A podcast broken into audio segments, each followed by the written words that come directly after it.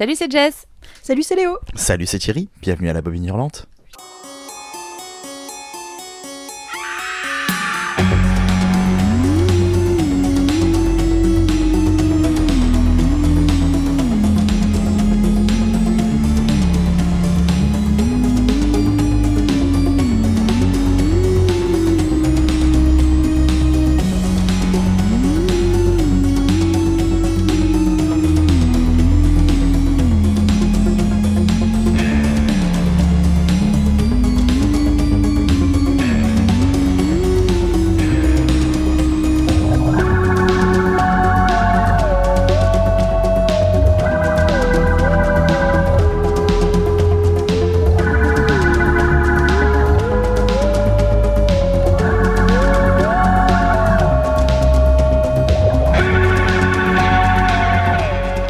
Soit sociale ou viscérale, la vengeance a toujours irrigué les horizons cinématographiques tant la notion de justice, remarquez que j'appose des guillemets, hein, parce que c'est quand même une question de point de vue avant tout, nous est commune. Le Japon ne fait pas figure d'exception et propose nombre d'œuvres où la vengeance est au cœur du récit.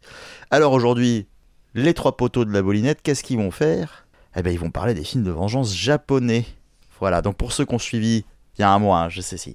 Il faut, retracer un petit peu, on s'y perd, on était perdu.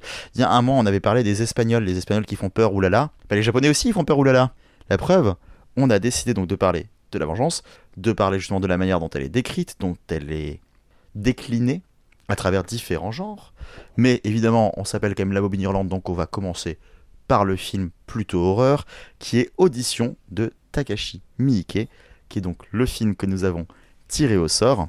Et vous remarquerez que je prononce le nom à la française pour ne pas s'y perdre. Nous allons donc parler de Audition de Takashi Miike.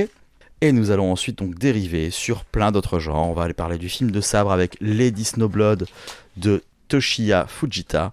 Et nous allons terminer avec un film plus contemporain, un cinéma voilà, qui sera plus méta, qui va aussi parler de cinéma à travers le cinéma, qui est une synthèse de tout le cinéma japonais, qui est donc du coup l'hommage à la déesse Kamera, Why Don't You Play in Hell de Shion Sono. Plus prononciation à la française, normalement on dit Sonotion, mais bon, on va pas se disputer, et si on dit c'est, et celui-là, et puis celui-là pour celui-là, et celui-là pour celui-là, on harmonise on harmonise. Bref, on va plutôt parler des films plutôt que de parler juste. Nous ne sommes pas un cours de linguistique. Pour ça, il y a Duolingo, euh, sponsorisé, tout ça, tout ça, tout ça. Non, toujours pas. Toujours bon, pas, non. on, attend, on attend encore, on, on attend encore les thunes. Eh ben alors on est parti. Vous êtes prêtes les bolinettes Oui C'est une voix de bobinette. Bon, audition de Takashi Miike. Déjà, je pense que quand on aborde un auteur qui est aussi reconnu au Japon, il est peut-être temps de faire un petit point sur qui est ce monsieur. Alors du coup, euh, parmi nous trois, qui connaît bien euh, monsieur Takashi Miike? Bah toi Ah bah, ah bah, voilà Non mais, voyons. Takashi Miike est un réalisateur japonais qui est un jour né. Et ouais, C'était un mardi? Bah ouais, c'était pas, c'était peut-être un mardi. En tout cas, c'est le 24 août. Va savoir quel jour c'était. En 1960, pas très loin d'Osaka. Bon bah c'est plutôt pas mal. hein, quand- Au moins il a bien mangé. Capitale de la gastronomie, madame. Voyons. euh. Et donc pourquoi est-ce que Takashi Miike, on fait un point dessus? Parce que c'est un bordel complet sa carrière. Ça enchaîne les OAV, les séries où il réalise quasiment tous les épisodes, les films de commande de partout, de voici en voilà, pour pouvoir financer lui-même après les films qu'il a envie de faire. Euh, Bah, des fois non, des fois c'est des vrais trucs, des fois c'est des gens qui lui écrivent des scénars, c'est partout. Et surtout, il est crédité pour plus de 110 projets en à peu près 30 ans de carrière. Autant dire que c'est beaucoup. Voilà, à l'heure actuelle, à 60 ans, du coup, monsieur continue à faire environ 4 à 5 projets par an. Il n'est pas prêt de s'arrêter, donc en supposant que Takashi Miike vivra peut-être longtemps parce que les Japonais vivent plutôt longtemps, eh ben, on va encore en bouffer du métrage et ça se trouve dans 30 ans, on dira qu'il a plus de 300 films. C'est comme ça. C'est le Stephen King du film japonais en fait. Euh, L'idée c'est un peu ça quoi, niveau production. Il est même en train de battre King quand même. Il a, il a pas peut-être même déjà battu alors qu'il a moins de temps de carrière. C'est compliqué. C'est compliqué. Mais alors après, beaucoup de gens qui connaissent euh, Monsieur Miike diront quand même que sa filmo, voilà, c'est un peu à volo, hein, parce que c'est quand même, voilà, plus de 110 projets. Ça veut pas forcément dire que c'est 110 chefs-d'œuvre. Eh ouais, surtout qu'il fait beaucoup de trucs de commande, il fait beaucoup, voilà, comme je disais, d'OAV, beaucoup de films live action issus d'animés, de mangas qui a priori sont pas très très bien, mais qui plaisent justement au public japonais qui est attaché aux médias de base. Mais eux reconnaissent que c'est un peu du foutage de gueule des fois. hein. Voilà, du coup, sa réputation, est toujours un peu en dents de scie. On sait jamais vraiment à quoi s'attendre avec lui. Bon, nous, les films qu'on reçoit généralement, c'est des gros films d'exploitation qui sont un peu plus calibrés pour tout le monde. Et on va dire que c'est pas toujours très serein, c'est toujours un peu bizarre. Il est connu en grande partie pour la trilogie des Door Life, par exemple. Je l'avais vu, je me rappelle pas énormément, mais on parle d'un film de Yaku et ensuite on parle avec des anges déchus qui viennent chercher les hommes sur Terre. Il part très loin, le monsieur. Il est connu pour Visitor Q, il est connu pour Itchy the Killer, par exemple. Ouais. Et il est connu aussi pour ce film dont nous allons parler aujourd'hui, qui est donc Audition. Alors, Audition, c'est compliqué d'en parler, du coup, bah moi je, je tends le micro à la dame qui est compliquée quand elle parle. Jess, tu veux bien nous pitcher Audition? Avec des phrases simples, donc. Donc, euh, c'est un, un veuf euh, qui se laisse euh, influencer par un de ses amis qui lui dit euh, Tu devrais organiser euh, euh, proposer un casting, en fait, euh, organiser une fausse audition pour un film qu'on tournera peut-être ou pas, et comme ça, pourquoi pas rencontrer euh, celle qui pourrait être ta nouvelle épouse. Donc il, il s'exécute, hein, ils font un casting, il est attiré déjà en photo par une jeune femme et lorsqu'il la rencontre d'autant plus, malheureusement, cette jeune femme n'est pas forcément celle qu'on croit. Elle a de la vengeance à revendre, on va dire ça comme ça. Un peu, oui. Donc voilà, je- je- je- je- j'en reste là, je, je veux pas forcément tout de suite trop en dévoiler, je reste sur ce, ce basique. Où est-ce que l'on peut trouver Audition si on a envie de le voir avant d'écouter la merveilleuse pastille de la babine hurlante? Alors, vous pouvez le trouver, donc il est édité, euh, alors il n'est pas sur, les, euh, sur aucune plateforme, mais il est édité par Studio Canal, donc à la fois dans une version tout seul et en coffret avec Ring et Darkwater. Alors oui, alors donc audition, voilà, on parle de vengeance. Moi, je n'ai pas trouvé ça forcément très évident au début, la vengeance. C'est quelque chose qui va se dévoiler un petit peu plus tard, avec ce personnage qui arrive en plein milieu, qui devient au final indirectement le personnage principal, qui va se détacher de tout ça, là où on est censé euh, pen- penser suivre surtout euh, l'histoire de ce veuf. Et donc oui, on est sur une euh, vengeance qui est très centrée contre les hommes. hein, voilà, on va pas en dévoiler pour l'instant, mais on va le dire, d'une personne qui a beaucoup subi et qui du coup utilise ses nouvelles relations pour euh, assouvir ses besoins de vengeance euh, qui sont surtout dus à des traumatismes de l'enfance. Qu'avez-vous pensé de ce film avant que nous entrions dans les détails? Euh, c'est un drôle de film. Euh, à la fin du visionnage, je savais pas forcément quoi en penser, ni si j'avais aimé ou pas. J'ai eu besoin de 2-3 jours de, digestion du film pour, euh, pour un petit peu évaluer la, chose, parce qu'il y avait déjà plein de bons éléments, mais aussi plein de petites choses qui m'ont un petit peu énervé. Euh, déjà, ce qu'il faut dire, c'est qu'il y a un véritable sens de la mise en scène et du cadre qui est assez fou. Euh, il arrive à dire des choses avec euh, beaucoup de subtilité, euh, en tout cas dans la première partie du film. Je pense notamment à une scène qui m'a beaucoup étonnée. Alors, elle peut paraître très, très anodine. C'est la scène où il discute la première fois avec son, son copain. Donc, lui, il est producteur de film, son copain est directeur de casting, je dit comme ça. Euh, et c'est à ce moment-là où il commence à parler euh, de cette idée euh, de, fausse audition pour trouver une femme. Et au lieu de faire un banal chant contre chant, ils sont dans un bar.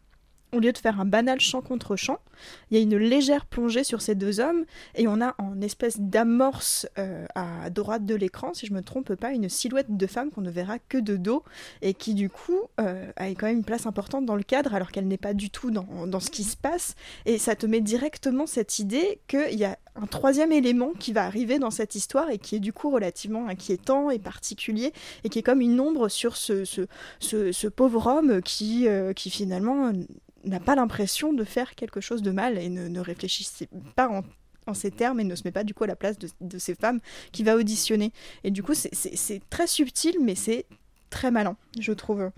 Euh, Qu'est-ce qui m'a beaucoup plu aussi Alors ça, je le répète à chaque fois, mais surtout dans Claque, euh, cette idée de, euh, de film non linéaire, donc d'histoire non linéaire, parce qu'il y a toute une histoire de flashback pour qu'on, pas vraiment qu'on comprenne, parce que du coup on ne comprend pas grâce à ces flashbacks, mais pour mettre un petit peu de, de poids dans cette histoire de cette, de cette jeune femme et qui donne aussi quelque chose de très onirique en même temps, parce qu'on sent que c'est des souvenirs.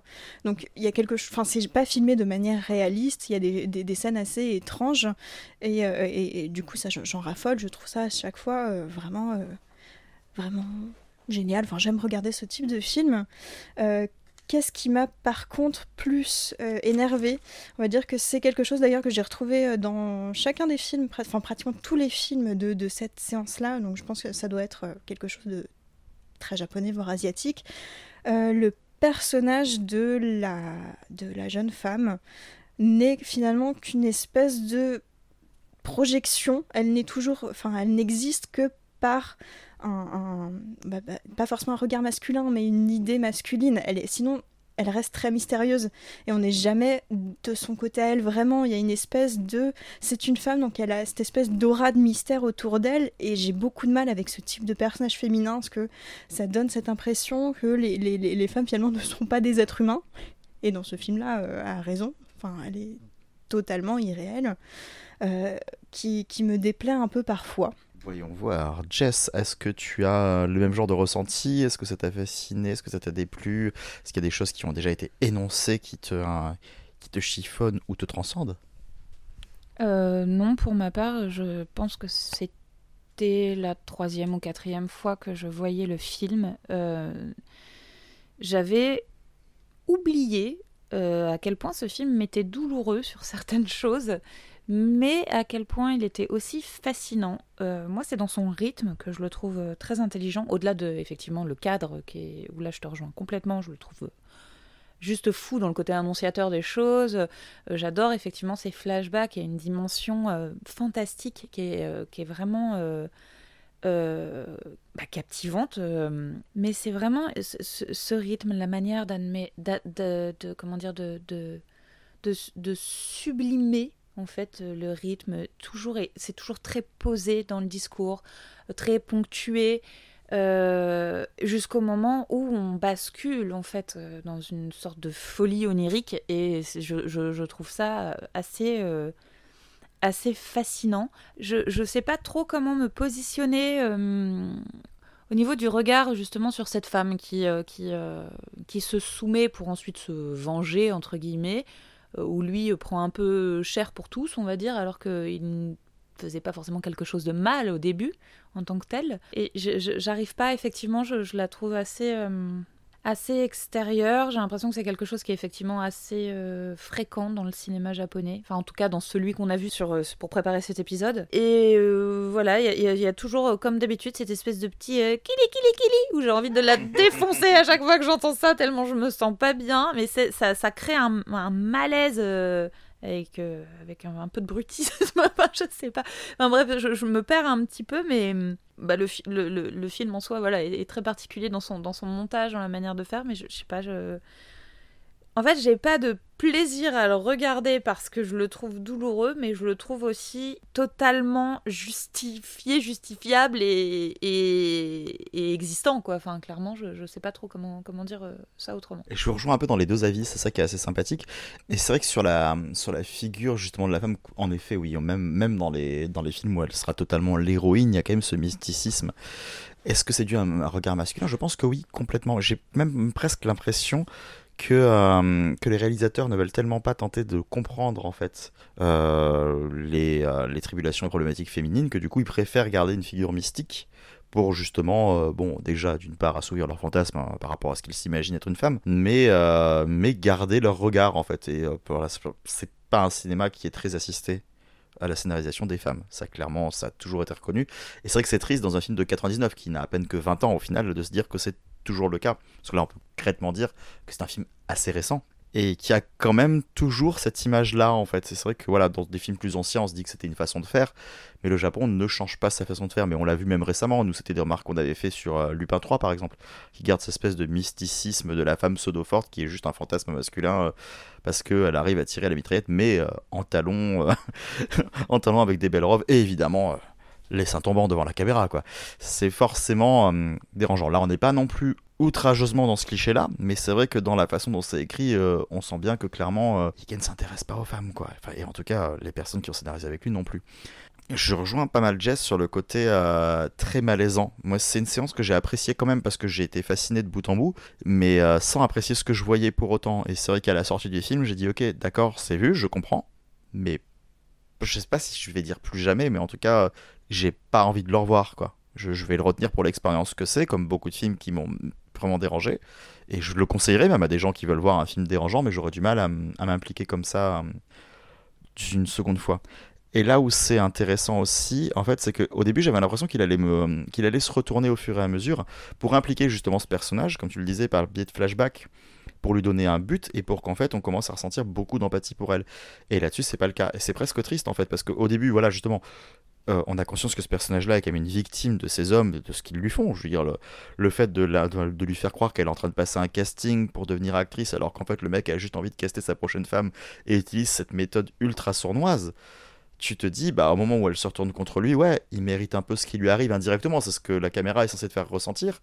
Sauf que on te sort les flashbacks, on te sort ce qu'elle a vécu, et en fait, on te justifie juste les traumatismes sans s'intéresser à elle. On te, dit, voilà ce qu'elle a vécu, on te dit pas voilà qui elle est. Du coup, voilà, elle reste une espèce de figure étrange qui va beaucoup trop loin au final dans son délire, donc ce qui fait qu'on ne peut plus ressentir d'empathie parce que ça va loin. Donc du coup, il est là en fait, ok, ça justifie, on comprend, elle en a chié, mais euh, on peut pas vraiment la suivre, on peut pas vraiment, on peut la condamner, ça, de toute façon, pourquoi pas en même temps, une- même une vengeance qui serait encore plus méritée entre grands guillemets euh, euh, et justifiée, et si le personnage avait été plus creusé, on peut pas, on peut ne pas accepter qu'elle aille aussi loin de toute façon. Mais c'est vrai qu'il y avait quand même un côté, euh, au final, tout le monde devient sa victime, et le fait qu'elle en était une initialement est totalement occulté par le scénario. Et c'est là que c'est triste, là où on se disait qu'on dit que c'est une femme qui prend vengeance contre les hommes, mais au final, euh, la caméra se venge d'elle quand même, quoi. Je peux rebondir immédiatement euh, sur euh, ce que tu viens de dire. Moi, il y a quand même quelque chose qui ressort euh, à chaque fois. C'est que dans les flashbacks et compagnie, je la trouve pas tant victime des hommes. On dirait qu'elle assouvit un peu aussi les hommes. Je, des fois, j'ai cette sensation que par euh, sa beauté ou que eux peut-être pour euh, c'est un petit peu en fait euh, rendre encore plus comment dire animal bas instinct de, de l'homme mais que pour avoir ces euh, ses faveurs ou autres, en gros, ils peuvent s'abaisser presque à, à en donner un membre, à en donner quelque chose. En fait, j'ai l'impression qu'il y a aussi une, une- un côté, effectivement, euh, c'est assouvissement, on dirait? Ça, elle, est, elle, Ouais. Elle est un peu montrée limite comme une déesse. Un hein. petit peu, voilà, Et ce que je disais dans ce côté mysticisme, Ouais. c'est que euh, parce qu'elle est belle, parce qu'elle est censée être. euh, du coup, c'est c'est ça, c'est ce serait normal finalement qu'elle subisse ce qui est considéré maintenant comme une violence, Ouais. mais qui est pas vue comme telle par certains. Je, je la trouve assez, su- assez succube, en fait, presque, dans le, dans le, dans le pers... Enfin, dans le- même. Dans, le, dans la complexité en fait qu'il peut y avoir derrière. Donc bah, pas de psychologie, vraiment un mysticisme. Et donc du coup, pas tant une femme victime que plutôt un, elle-même un animal en fait en, chasse, entre guillemets, un peu de, de ça. Donc euh, c'est... Je le ressens à chaque fois, en tout cas sur les flashbacks. Mais je pense que c'est euh, totalement presque. Enfin, bah oui, c'est pas même limite l'intention, je pense, qui est montrée parce que ce ce qu'on remarque dans même elle, ce qu'elle dévoile dans sa façon d'agir, c'est qu'elle reproche du coup à, l'homme à qui elle s'offre entre guillemets qu'il ne s'offre pas totalement à elle parce qu'il aime d'autres personnes comme son fils.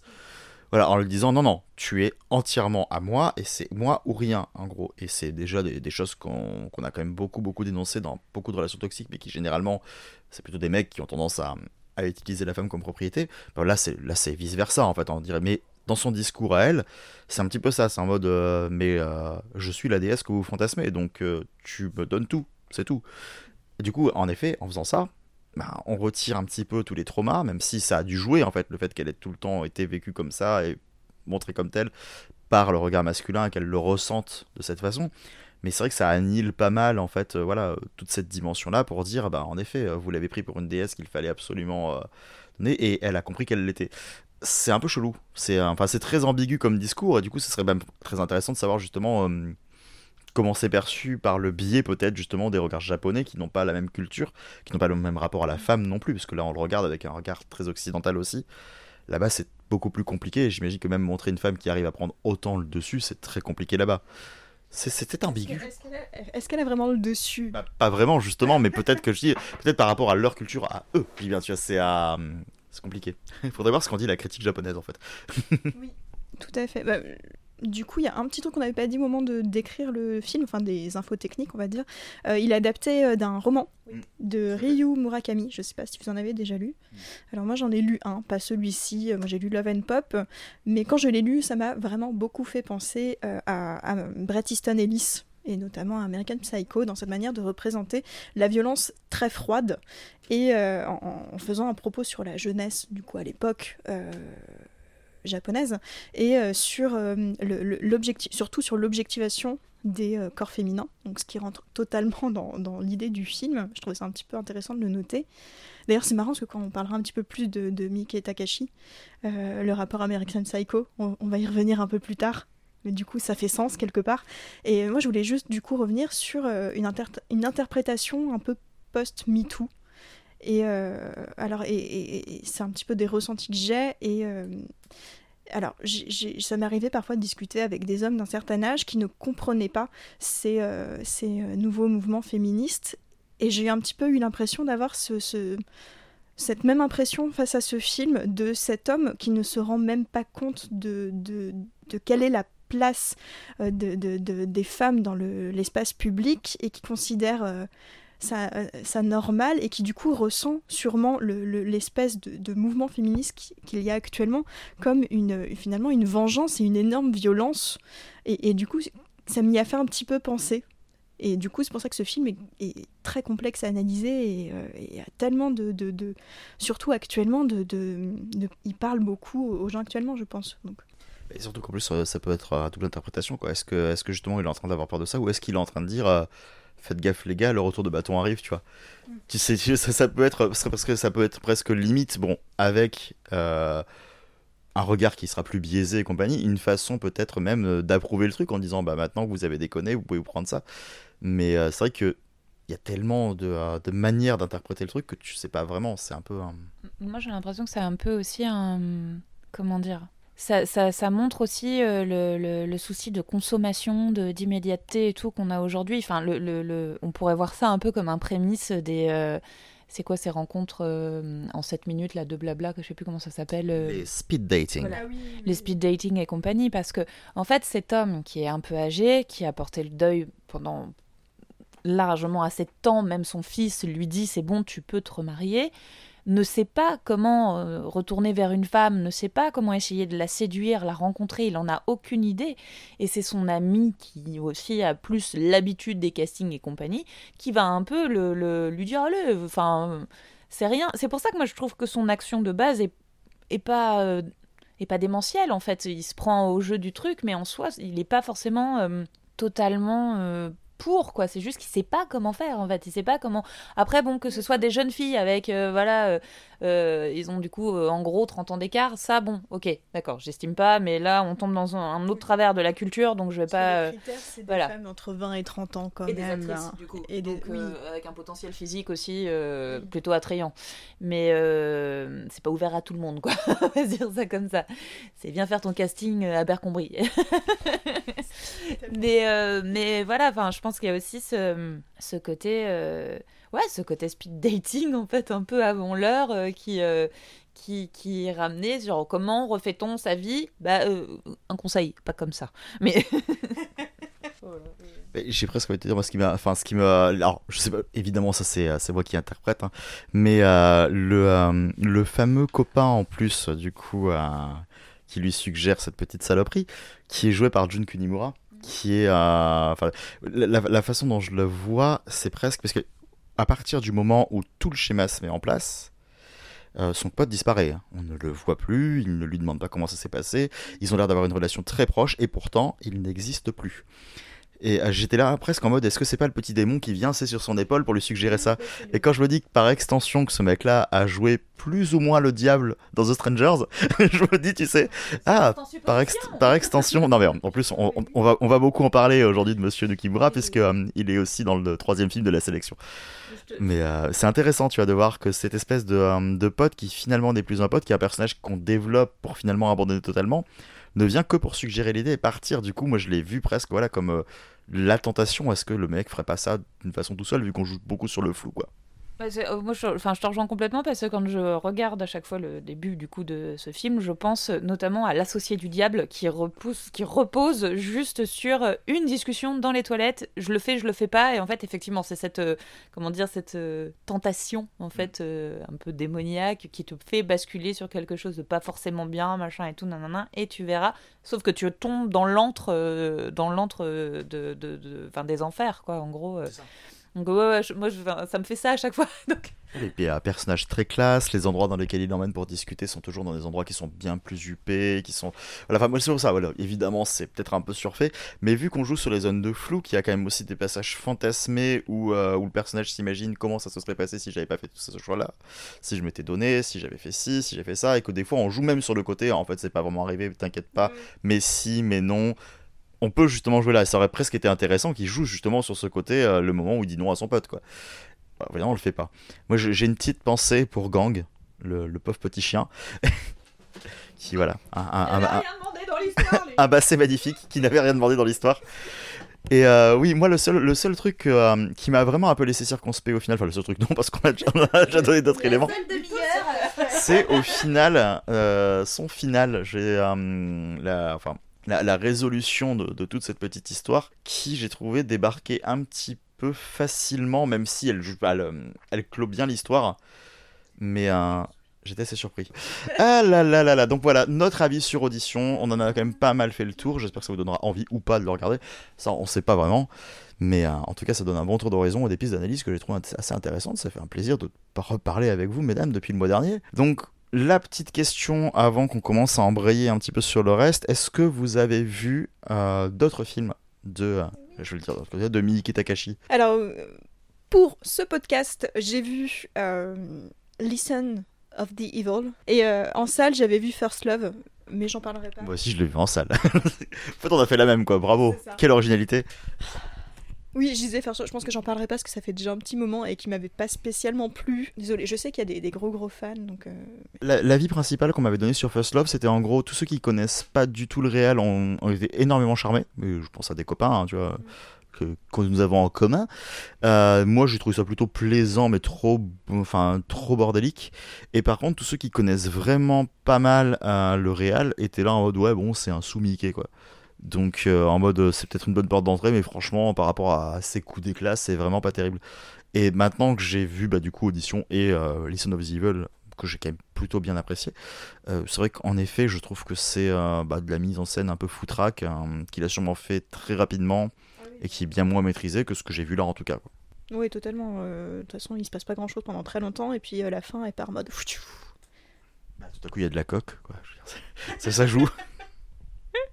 Euh, moi, j'avais vu Full Metal Yakuza, j'avais complètement oublié. Mais en fait, oui, je l'ai vu. Alors, du coup, je l'ai vu il y a longtemps, donc je me rappelle pas très bien, mais je- j'en j'en garde un souvenir plutôt sympa. Voilà. plutôt sympa. J'avais vu les Son of Evil aussi, que j'avais pas particulièrement, euh, particulièrement aimé d'ailleurs. Pour venir sur Listen of the Evil, qui est le film que nous avons vu hein, dans ce cadre-là, euh, c'est l'histoire d'un professeur qui. On, va, on va- on va- on va aller très vite fait parce que comme ça ça va être rapide. C'est l'histoire d'un professeur qui est très bien sous tout rapport, très gentil, mais en fait on se rend compte qu'il est pas très gentil et que c'est qu'un gros sociopathe qui décide de tuer l'intégralité des gens de, de son école. Ils sont très très nombreux d'ailleurs hein, dans cette école. J'ai à chaque fois tu te dis ah ça y est il les a tous butés et là tu vois une salle où il y a 40 élèves qui attendent et euh, c'est vu comme un Tout le film, mais putain, quand est-ce qu'ils vont tous crever? C'est ça. et le film est vu comme un slasher, enfin considéré comme un slasher. Moi, je trouve que c'était plus un survival euh, qui n'utilisait pas tant que ça les codes du slasher au final. Mais il est, enfin, il a été euh, catégorisé comme tel. Moi, je me suis bien amusé devant. Euh, j'ai trouvé ça bien sympa. C'est assez malsain sur pas mal de points et c'est pas très bien écrit. hein. Mais il y a un côté, euh, à la limite, ce que je peux lui le rapprocher du slasher, c'est dans le côté euh, tenter de mettre en scène chaque mort de manière originale. Et là, j'ai trouvé qu'en effet, il y avait un côté, ce que tu me disais tout à l'heure, et je pense que tu vas y revenir, très américain dans la façon dont c'est mis en scène. Et euh, il y a un côté voilà, très entertainment euh, à tout prix, qui moi m'a plutôt charmé. Voilà, qui, qui passe bien par moments, je me suis bien amusé. Euh, La scène de la, flèche qui passe au ralenti, qui se fait détourner par une balle, ça m'a trop fait rire. Mais voilà, j'ai trouvé que c'était le, film qui me disait clairement si tu kiffes mater euh, du gore, du sang et des adolescents qui se font, euh, qui se font découper en rondelles, tu vas t'amuser et euh, n'en demande pas plus. Du coup, sur ce point-là, je me suis plutôt bien amusé, mais je pense qu'en effet, à terme, j'en retiendrai pas grand-chose. Oui, alors j'ai j'ai été un peu méchante, j'ai pas détesté non plus. Je pense qu'il y a de bonnes qualités, notamment la fin est très ludique. Il y a un gore très ludique, mais c'est le côté matraquage du euh, la violence états-unienne, c'est pas bien. Euh, parce que t'as quand même, bon déjà faut dire, le mec, il est passé par Harvard et c'est là qu'il a trouvé son poteau pour apprendre à tuer, grosso modo, on va dire. Et ensuite, pendant euh, toute la, toutes les scènes de fin, du coup, tout, un petit peu le massacre, il y a euh, des rappels de la culture américaine tout le temps. Bon, j'avais parlé d'American Psycho, il y a très clairement une référence à, à Patrick Bateman où il met un espèce de euh, ciré transparent et limite, c'est pas s'il danse comme lui en mode machin. Et sur de jazz, quoi. Je veux dire, c'est- Oui, c'est ça, mais il n'y a pas que ça. Il y a un moment, euh, en fait, ils ont fait du lycée un espèce de, de maison hantée euh, énorme, et du coup, toutes les pièces sont décorées. Il y a une pièce qui est dédiée à, l'espace. Euh, T'as une fusée avec un drapeau américain dessus, et du coup, je pense à un des, des astronautes. Aux États-Unis, c'est astronaute. Parce que du coup, il y a cosmonaute, astronaute, machin, bref, on s'en fout, euh, qu'américain. Et du coup, à un moment, il tue des, des gamins, euh, il y a le- le- l'espèce d'astronaute qui tombe par terre, et bah du coup, il décide. Pardon, je, je m'emballe. Lé- Léo aime bien frapper les câbles, hein, c'est... euh, Je m'emballe Et il le remet bien à sa place, parce que quand même, hein, c'est un, c'est un astronaute américain, du coup, faut les respecter. Est-ce que tu t'emballes dans un ciré blanc? Transparent, transparent. Pardon. On ne sait pas. On verra si vous êtes toujours vivant à la fin. Et autre euh, gros truc, à un moment où il est en train un peu de, réfléchir à ce qu'il va faire, où je sais plus exactement dans quelle pièce il est, il y a un énorme drapeau américain qui euh, arrive sur la fenêtre et qu'on voit en grand dans l'écran. On va dire, bon, ok, ça va. On peut faire un petit poil plus subtil peut-être. Bon, après, comme, disait Thierry, c'est très ludique, c'est très rigolo, ça fait un peu plaisir à regarder si on aime ce genre de truc gore euh, rigolo. Il y a un truc par contre que j'ai pas compris, et ça c'est un petit peu le- ce que je sauve vraiment du film, c'est le rapport à la culture euh, en germanophone. Euh, Il y a tout un rapport avec une, Déjà, je crois qu'il y a Goethe qui est cité plein de fois, de mémoire.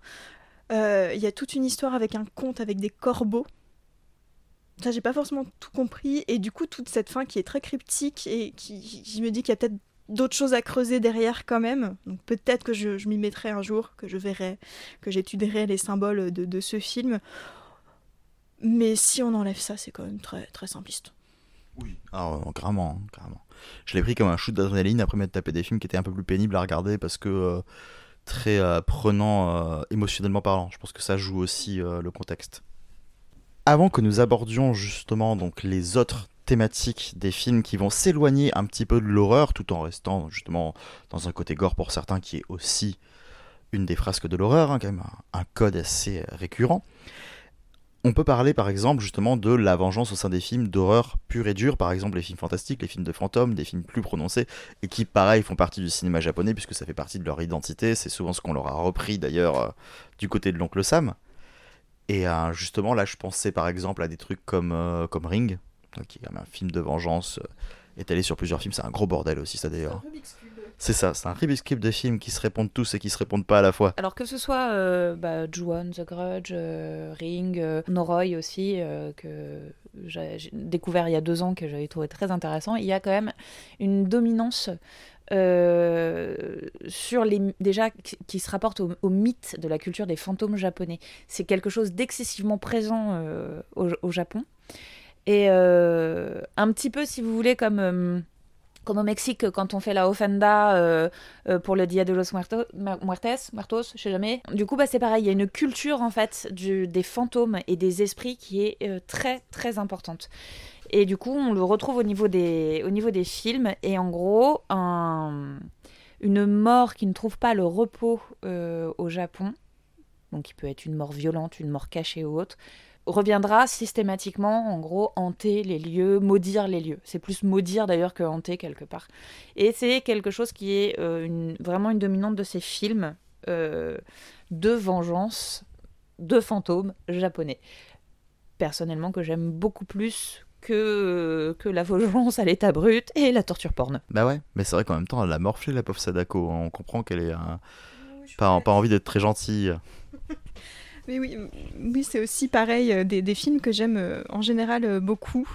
Donc je pense surtout du coup au Grudge et, au Ring.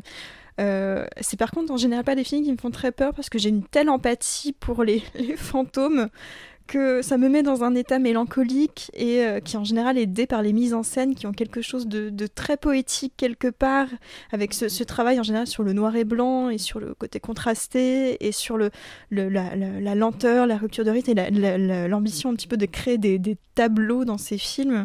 Je, je les trouve toujours tellement, euh, oui, avec cette espèce d'état euh, méditatif, mélancolique que, que j'aime assez. De toute façon, au-delà du côté euh, Damoclès, entre guillemets, du la menace va arriver et va frapper, en tout cas, bon, j'ai vu que les, euh, que les rings, du coup, euh, et je n'ai vu que les deux premiers. Parce que j'avais essayé le zéro, j'ai pas du tout accroché, j'ai fini par, par vraiment partir ailleurs, j'en pouvais plus. Et j'ai testé, j'ai testé les, la version formatée américaine de Gore Verbinski qui est dégueulasse. Il y, y a, ce côté menace, on te dit que t'es dans un film d'horreur, mais au final, un petit peu comme Darkwater, hein, tu vois, c'est du coup quelque chose qui est très récurrent chez Nakata. Il y a une menace invisible qui est là, mais il va se concentrer sur la manière de la découvrir. Du coup, on est dans un film enquête en fait, qui va essayer dans le premier, voilà, de comprendre quelle est cette menace et de quoi est-ce qu'elle est faite. Et dans le second, une fois qu'on connaît la menace, ben, intéressons-nous à ce qu'elle a vécu, qui elle a été, comment ça s'est passé. Et du coup, alors certes, oui, il y a le côté horrifique qui est là, il y a quand même des passages qui sont très graphiques, qui sont très horribles, mais le film, je trouve, ne joue pas spécialement trop là-dessus c'est presque, on va dire, une petite euh, récompense pour le spectateur qui avait envie de voir un peu d'horreur. Mais au final, euh, c'est un peu un creepypasta, quoi. C'est euh, parlant d'un fait divers et la personne va fouiller son fait divers pour en parler, quoi. C'est très poétique la manière de gérer en fait les, les, les, fantômes. On parlait il y a un mois du cinéma espagnol qui t'amène dans une espèce de fantasy, quelque chose un petit peu original aussi comme ça. Ben, je, je, pense qu'on peut rebondir un peu aussi vis-à-vis -vis du cinéma japonais où l'horreur étant beaucoup plus suggéré. On est vraiment dans une, dans une terreur, des jeux de lumière, des jeux d'ombre, une photo qui souvent est très travaillée. Et euh, on est dans ce besoin de libérer en fait une âme, ni plus ni moins, qui est emprisonnée d'un malheur. Il y a quelque chose de très poétique. J'entends par là, le poème, c'est quelque chose d'assez noir, d'assez sombre aussi en fait en général, peu importe ce qu'il dit.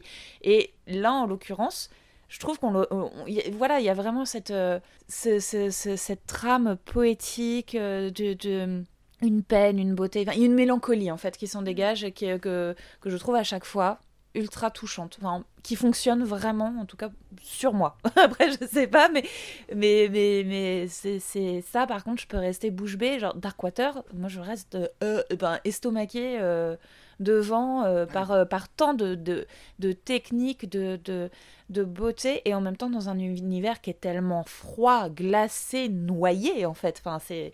c'est T'es en apnée, en fait. Devant, t'es en apnée, t'es la tête sous l'eau. C'est clairement. Euh, euh, clairement ce qui, ce, qui ce qui pour moi en ressort. Donc Noroi, on l'a rajouté un petit deux points The Curse chez nous, sorti en 2005. C'est un film euh, tourné comme un documentaire sur euh, une femme qui serait possédée euh, dans un petit village, tout ça et tout, et il y a du coup des personnes qui sont à la recherche et qui veulent en savoir un peu plus. Et on va partir en fait d'un d'un petit appartement miteux, où on a quelques infos, et en fait, alors ce film n'est pas fantastique en soi, en revanche, il va vous faire découvrir tout le Japon profond, les campagnes, justement la manière de gérer les esprits, euh, de guérir les fantômes, de les apaiser, tout ça et tout. Franchement, je vous le conseille parce que euh, pour un film documentaire, donc on, on, revoit la caméra embarquée et compagnie, tout le tralala, on est vraiment sur un documentaire en fait sur le Japon et le, prétexte c'est de, nous emmener euh, sur, euh, sur une, la quête d'une personne possédée. Mais moi je trouve que ça vaut vraiment le détour. Je me rappelle pas forcément de l'aboutissement la, de, la quête, par contre je me rappelle bien des images que j'ai vues. Et, euh, et ça fait deux ans et je pense que je vais le revoir du coup parce que je c'est peut-être un peu un oubliable, un oublié, je sais pas, mais en tout cas, euh, moi je, trouve que pour le pour le voyage, ça vaut le, coup d'œil. Voilà. Eh bien, encore une fois, plein de films pour celles et ceux qui ne connaissent pas tout ça. Tant mieux, des recos, des recos, des recos, des recos de partout, mais un reco ne veut pas dire fin d'émission. Nous allons continuer, nous diriger donc vers le second film de notre corpus en faisant un petit arrêt justement par le cinéma traditionnel japonais. Alors, ce que j'entends par le cinéma traditionnel, c'est plus le cinéma de patrimoine qui va correspondre à des décennies antérieures. Donc on va aller sur des figures assez connues, on va vite fait justement avant d'aborder ce fameux Lady Snowblood, euh, voilà, aborder donc justement des figures euh, assez connues qui ont intégré dans des films qui étaient généralement entre très grands guillemets et d'une manière extrêmement vulgaire les rares films qui nous étaient envoyés à l'époque. Donc tout ce qui était euh, les films historiques un peu plus, un peu plus budgétés, les gros films de samouraï, ce genre de choses, qui étaient donc voilà le cinéma tel qu'on le connaissait au Japon avec ses figures comme Akira Kurosawa, comme euh, justement Mizoguchi, comme euh, Kobayashi, qui sont voilà des figures qui sont totalement indissociables du cinéma de patrimoine japonais et qui justement vont intégrer la vengeance. Là justement on parlait de Kurosawa, moi ce que j'aime bien c'est que du coup il va traiter la vengeance dans le film de samouraï, hein. on pense justement à Ran dont on risque de parler un petit peu, euh, il y a aussi même dans Yojimbo, même dans tous, ces films là, on est face à des personnes qui vont euh, avoir recours euh, aux bretteurs, avoir recours aux figures de samouraï pour assouvir aussi leurs besoins, soit de protection mais aussi de vengeance et aussi à la vengeance sociale avec pour ça que j'en parle, l'un de mes films préférés justement euh, de ce monsieur qui est Les salauds dorment. Et qui justement, moi j'aime énormément les, hein, les films de Kurosawa qui parlent plus de conditions sociales plus que ces films historiques. Et, euh, et, je trouve que voilà celui-là justement qui parle d'une simple histoire d'enfance quoi au final, mais qui va être qui va être voilà limite euh, dans l'homme des jeunes avec quelqu'un qui va intégrer euh, tout un système pour justement pouvoir euh, se venger de ce qu'il a vécu, mais sans forcément que ce soit quelque chose de sanglant, de violent, de quoi que ce soit, mais juste de la violence sociale pure et dure en fait, en utilisant les systèmes administratifs pour atteindre des choses. Je trouve ça assez passionnant. Donc je vais vous laisser maintenant la parole pour justement parce que c'est un petit peu flou dans ma tête, ça fait longtemps euh, que je l'ai pas vu, même si je l'aime énormément. J'ai pas eu le temps de le revoir pour l'occasion, mais peut-être que vous, vous avez eu le temps. Je crois qu'on en avait parlé en amont. Certains oui, d'autres non. Euh, j'ai vu du coup de Kurosawa les sept samouraïs, euh, le garde du corps et, et Rashomon. Ah non mais que, dire déjà, les, les, trois sont dans des, styles tellement différents que ça va être un petit peu compliqué. Déjà, il les a pas fait aux mêmes époques, il me semble grosso modo. Euh, qu'est-ce qu'on peut en retenir déjà euh, alors ça va être vu d'un point de vue très occidental, mais je trouve qu'il y a quand même un, rapport avec le western qui est tellement évident, ce type d'histoire euh, très simple avec des figures très stéréotypées qui se passe dans un tout petit, petit village, petite ville, avec cette idée de, protéger et du coup de, de ouais d'une protection qui qui viendrait comment dire, qui vient pas du coup de l'État, mais vraiment chacun, chacun pour sa gueule, on va dire, quelque part. Euh, avec du coup cette idée de, vengeance entre clans euh, très forte. Mais euh, ce qu'on pourrait du coup un petit peu en point commun de tous ces films, c'est peut-être un point de vue un peu humaniste, quelque part. Mais c'est plus Arakiri du coup de Kobayashi qui m'a beaucoup beaucoup marqué et qui est beaucoup plus sur la thématique de la vengeance pour le coup.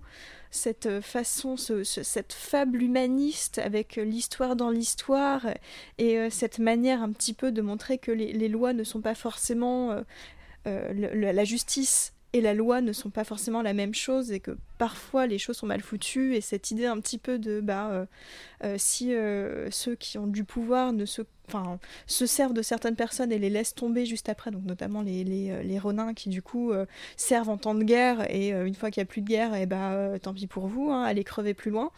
C'est du coup c'est un film qui est très très fort et qui a un rythme parfait avec des, des acteurs parfaits. Enfin c'est un film génial que je recommande. Chien enragé, qui est vraiment un que j'ai adoré, et j'adore le, concept du film.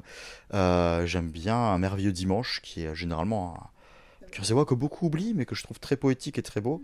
Et justement, bah là, les, salauds de en paix, même après ce qu'il a fait plus récemment, genre les Madadayo, ou euh, ce genre de trucs euh, qui sont peut-être un peu moins appréciés. J'aime beaucoup Rêve aussi. Ouais, Rêve aussi. De toute façon, quand t'as Martin Scorsese qui joue Van Gogh, t'es content. Là, tu fais l'association improbable. Mais euh, c'est vrai que justement, j'ai très envie de me replonger dans le château de l'araignée, dans, dans Rashomon, dans Yojimbo, dans tous ces films-là, pour vraiment les distinguer et, euh, en retenir toutes les sens. Parce que par contre, même si euh, j'ai du mal à, à énormément tout différencier parce que je les ai matés beaucoup trop de manière, de manière beaucoup trop concentrée, c'était à chaque fois des expériences sensationnelles, quoi. Et ça, ça vaut le coup. Et par contre, Kobayashi, euh, je n'ai vu qu'un seul film de lui, qui est Kwaidan, que j'ai ah, totalement adoré. Et, euh, et, Arakiri, on me tanne énormément avec.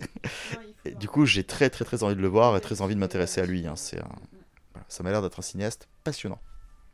Du coup, la raison pour laquelle on s'est bien parlé de ça, donc c'est pour justement remonter un petit peu dans le temps, aller dans des années, on va pas aller si loin que ça, on va aller dans les années 70, mais pour parler justement, on a, on a commencé à aborder le samouraï, la figure du film de sabre, et du coup là, on est en plein dedans avec Lady Snowblood de Fujita Toshiya. Alors visiblement c'est l'heure du pitch. Voilà, et donc pas du, euh, gâteau dégueulasse, mais du pitch du film. voilà. Bon, bah alors visiblement, donc c'est moi qui dois l'expliquer, donc je vais peut-être arrêter de tourner en rond. Lady Snowblood, ça raconte l'histoire de Yuki. Yuki qui a pas bien grand beaucoup de chance hein, parce qu'elle est née en prison. Voilà, bon, déjà beau contexte, hein, mais pourquoi elle est en prison? Parce que sa maman était emprisonnée, ce qui est assez, assez logique. hein. Et euh, bah, sa maman, elle a été emprisonnée après, après avoir été violée, après que son mari et que son fils aient été assassinés euh, par trois messieurs et une madame. Voilà, voilà. Et du coup, euh, alors que sa maman, ah bah, elle est pas très contente à leur butin, quand même, faut pas déconner, elle se retrouve emprisonnée. Mais euh, elle, euh, elle accouche dans la prison et elle conditionne pendant euh, le- les années de nourrisson de sa fille, son enfant, du coup, voilà, à se venger, à lui dire un jour tu sortiras de là et c'est toi qui vas assouvir ma vengeance. Yuki va être évidemment prise en main par un maître bretteur qui va l'entraîner à devenir une machine à tuer. Et du coup, alors qu'elle commence à atteindre un certain âge, elle décide de partir sur les routes et d'aller assouvir sa vengeance. Et c'est ce que nous allons suivre dans Lady Snowblood. Si on a très très envie de le voir, où est-ce qu'on va? Eh ben, vous allez euh, chez votre vendeur de DVD préféré ou alors à la Fnac, mais surtout pas chez Amazon. Euh, il est édité par HK Vidéo. euh, il est Très très beau coffret. absolument. Je ne l'ai pas vu, mais oui, Attends, disponible en coffret avec du coup Lady Snowblood. Ah, Lady Snowblood 2. Parce que Lady Snowdog, c'est sûrement pas le même film? Euh, si tu voyais euh, l'actrice qui se met à chanter Snoop Doggy Doggy Dogg en train de rapper euh, face à ses. euh, Ce serait une bonne idée. En plus, avec ses tresses et tout, il sera sûrement partant pour jouer le rôle. Je veux voir ça. Un joint de plus, il dira oui. hein. Mais en effet, euh, nous enfin, alors là, le but, je pense que nous sommes à peu près tous et toutes du même avis sur ce film. Et euh, donc, du coup, je vous préviens tout de suite, on fait pas de placement produit à la Bobine Irlande. Par contre, les prochaines minutes vont être consacrées à vous convaincre qu'il faut absolument payer ce coffret HK pour voir le film qui se lance dans la vindicte. Aussi dans les infos techniques, est-ce qu'on pourrait rajouter euh, qu'il est adapté d'un manga Oui, c'est vrai, que c'est vrai qu'on a oublié de le faire déjà pour audition, mais en effet, il est adapté dans manga. Je suis là pour ça. Euh, alors destiné par Ka- Kazuo Kami. Alors je suis, désolée si j'écorche les noms. Kazuo Kamimura, scénarisé par Kazuo Koike. Et euh, ce qui est un petit peu rigolo à noter, c'est qu'il a été euh, publié dans un premier temps chez l'édition japonaise de Playboy. Mais que dans le, film a totalement retiré la, partie érotique, on va dire, du manga. Qui- Léo, tu as l'air très enthousiaste à l'idée d'en parler, mais pourquoi donc Je sens que très clairement j'aurais moins de choses à dire que pour audition parce que le film est quand même beaucoup moins complexe, on va le dire. Mais qu'est-ce que c'est bien C'est euh, c'est grosso modo vraiment euh, l'idée de conte euh, mis en image de manière très poétique aussi, parce qu'on on est sur des, des- du coup des, des personnages méga stéréotypés, mais c'est pas grave, comme c'est un conte, une fable, on s'en fiche. Euh, c'est, euh, il y a un, un travail sur la musique qui est euh, absolument fou. Donc j'avais noté ce que je connaissais pas le terme. Un, une, alors à la fois des musiques NK traditionnelles, dont, dont on reparlera parce que ça a été un tout petit peu pompé euh, par un monsieur Tarantino, euh, soit des musiques un petit peu, un tout petit peu, tout petit peu. Euh, soit des musiques plus euh, 70s, plus funky. Euh, c'est un film où on sent franchement la patte euh, 70s. Il y a un travail sur le son euh, qui est du coup à la limite du cinéma bis. Enfin d'ailleurs, euh, je pense presque dire que c'est du cinéma bis avec des, des- ajouts qui font très faux mais qui, qui fonctionnent tellement bien. Euh, Il y a une, poésie par contre dans, dans l'image. On voit cette silhouette de, de jeune femme qui marche comme ça avec son magnifique kimono euh, dans la neige et le travail du coup du sang sur la neige qui est un, motif hyper récurrent du, du cinéma japonais. Là rien que dans les, les quelques films qu'on a vus, il y a trois des films, enfin deux films plus celui-là où, ce motif est récurrent. Donc il y a Freeze Me, euh, il y a Liverleaf, donc peut-être qu'on parlera un petit peu plus tard, euh, mais qui fonctionne très bien. Ce contraste du coup de quelque chose de très violent avec quelque chose de contraire très doux et, et qui a quelque chose finalement de très froid, euh, c'est vraiment super. Euh, et ça montre aussi du coup un petit peu l'absurdité de cette idée de, de vengeance à tout prix, parce que le, le- le personnage semble sans but et fait les choses finalement parce qu'on lui a dit de les faire, mais sans autre motif. Et, euh, et- et du coup, de, de- de- du côté un petit peu absurde de la, la loi du talion. Mm. Et de, de l'œil pour œil, dent pour dent, machin, qui est un petit peu ridicule. Mais c'est, c'est, un plaisir à regarder. C'est beau, mais qu'est-ce que c'est beau? Et qu'est-ce qu'elle est, euh, euh, comment dire, charismatique. Euh, Keiko Meiji, je crois que c'est Ouais. ça. Meiko Kaji, putain, n'importe quoi. On dit n'importe quoi. Meiko Kaji. Qui est Oui. juste sublime. Ah oui, c'est c'est une beauté, un charisme. Elle tient le rôle avec euh, pff, waouh, un tel, euh, une telle classe. D'une étoffe, quoi. Je sais pas comment dire. Mais euh, pareil, ouais, je trouvais le film magnifique. En, en tout point, en fait. après, je, je te rejoins sur le fait qu'elle. elle, elle, le but, c'est un peu pas errer sans but, c'est pas possible, mais en fait, c'est le côté. on m'a éduqué pour faire ça, donc je suis ce leitmotiv-là, point barre. Et euh, bon, ça fonctionne, donc, euh, donc euh, pourquoi pas, quoi. Après, euh, ouais, c'est ouais, c'est un voyage, ce film, c'est vraiment superbe. Je pense qu'il est important à un moment donné de dire que de revenir effectivement sur. Donc on est bien en train de parler hein, de Lady Snowblood, pas de Kill Bill. Parce que- Parce que là, ouais, c'est, vrai que ce, ce, ce jardin d'hiver, euh, ce- avec, euh, avec voilà, le- les petits pas dans la neige, ou ça, la musique. Enfin, je ouais, c'est difficile, même la manière, la doctrine de la vengeance, de tout ce qu'il y a derrière. euh, c'est, ça fait bizarre. ça fait un peu bizarre. J'en dis pas plus. Je pense que j'ai très peu de choses. En fait, j'ai très peu de choses à, dire du film parce que je l'ai trouvé génial. Voilà, donc euh, je, comment, comment dire, euh, la photo est superbe, euh, la musique est superbe, les acteurs, surtout elle, est fantastique. Voilà, je sais pas, je suis encore, je suis encore assez euh, un peu dans le film avec la musique dans la tête, alors que ça fait euh, déjà euh, quelques temps que, que je l'ai vu, mais non, superbe, vraiment superbe. Non, je peux pas dire mieux. Ouais, non, mais c'est- pareil, j'ai trouvé ça absolument époustouflant, mais surtout, euh, enfin, c'est une, une claque monstrueuse que j'avais pas pris depuis très longtemps. Je vois des films bons, je suis content d'en voir régulièrement, mais des films où vraiment j'ai été scotché à mon siège et je me suis dit, je veux le revoir déjà maintenant, je veux là, tout le monde qu'il faut le voir. Enfin, je veux dire, là, tout à l'heure, je disais qu'on devait vous convaincre de l'acheter. Je veux dire, j'ai des, j'ai des potes à qui j'en ai parlé et euh, quand ils ont voulu le voir, et ben, ils l'ont acheté. Voilà, et là, ils attendent, j'en ai un qui l'a reçu ce matin et qui m'a qui m'a dit, bah, je vais. euh, le regarder ce soir, quoi. Et ils m'ont fait confiance aveuglément et j'espère ne pas les décevoir. Mais, euh, mais ouais, c'est vrai que surtout, on parle de voyage. Moi, j'ai même trouvé qu'il y avait un voyage entre tradition et modernité, en fait, dans la manière dont c'est amené. Et ce qui est, mais totalement fou, parce qu'on parle de la musique, donc du coup, tu parlais justement de la musique traditionnelle.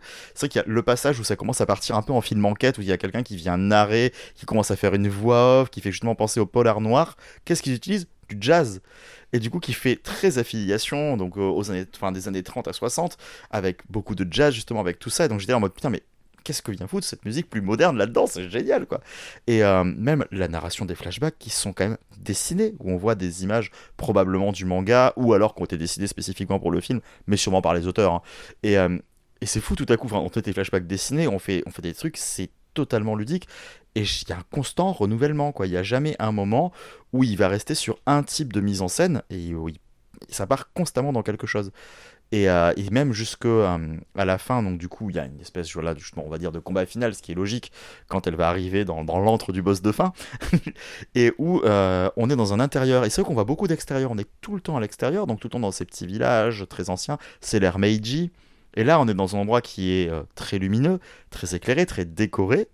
Oh, au final, on est toujours à la même époque, mais moi j'avais l'impression tout à coup presque qu'il y avait des télés sur le fond. J'étais là en mode, oh, on n'est plus dans la là, on est carrément dans le moderne parce que ça, ça joue sur ces contrastes en fait très, euh, très extérieurs euh, avec, euh, avec ça. Et alors après, voilà, justement, tu disais, on va y venir, qu'il fallait pas parle, enfin, que en effet, on parle de Lady Snowblood et pas de Kill Bill. C'est vrai que ça, par contre, alors moi, au final, ça m'a un peu déçu sur le moment, même si. à la réflexion, pas tant que ça, puisque Tarantino lui-même a dit clairement que son film Kill Bill n'était pas inspiré, mais était une adaptation immédiate de Lady Snowblood. Sauf que moi, ça, quand je l'ai vu, je le savais pas. Et on sait que Tarantino, c'est un petit malin qui aime bien piocher à droite à gauche, qui aime bien piquer, qui, joue généralement. Ses films peuvent représenter un patchwork de plein de films d'une époque qu'il aime bien. Sauf que quand j'ai vu le film, j'étais là en mode Ah non, mais il a pas piqué qu'un peu, là, en fait, il a piqué partout. Bon, S'il prétend que c'est une adaptation euh, directe, pourquoi pas au final. Mais c'est vrai qu'on voit, tu parles du jardin d'hiver, on parle du prix dans la neige, on parle du kimono qui est l'exact kimono que porte le Ryu euh, à la fin du volume 1. Et l'histoire de Renchi. Tout à fait. et euh... de, jusqu'au Big Boss, donc euh, un premier méchant, un deuxième méchant, un troisième méchant, le Big Boss, machin. Euh, Bien sûr. Voilà. C'est vrai qu'on est totalement dedans.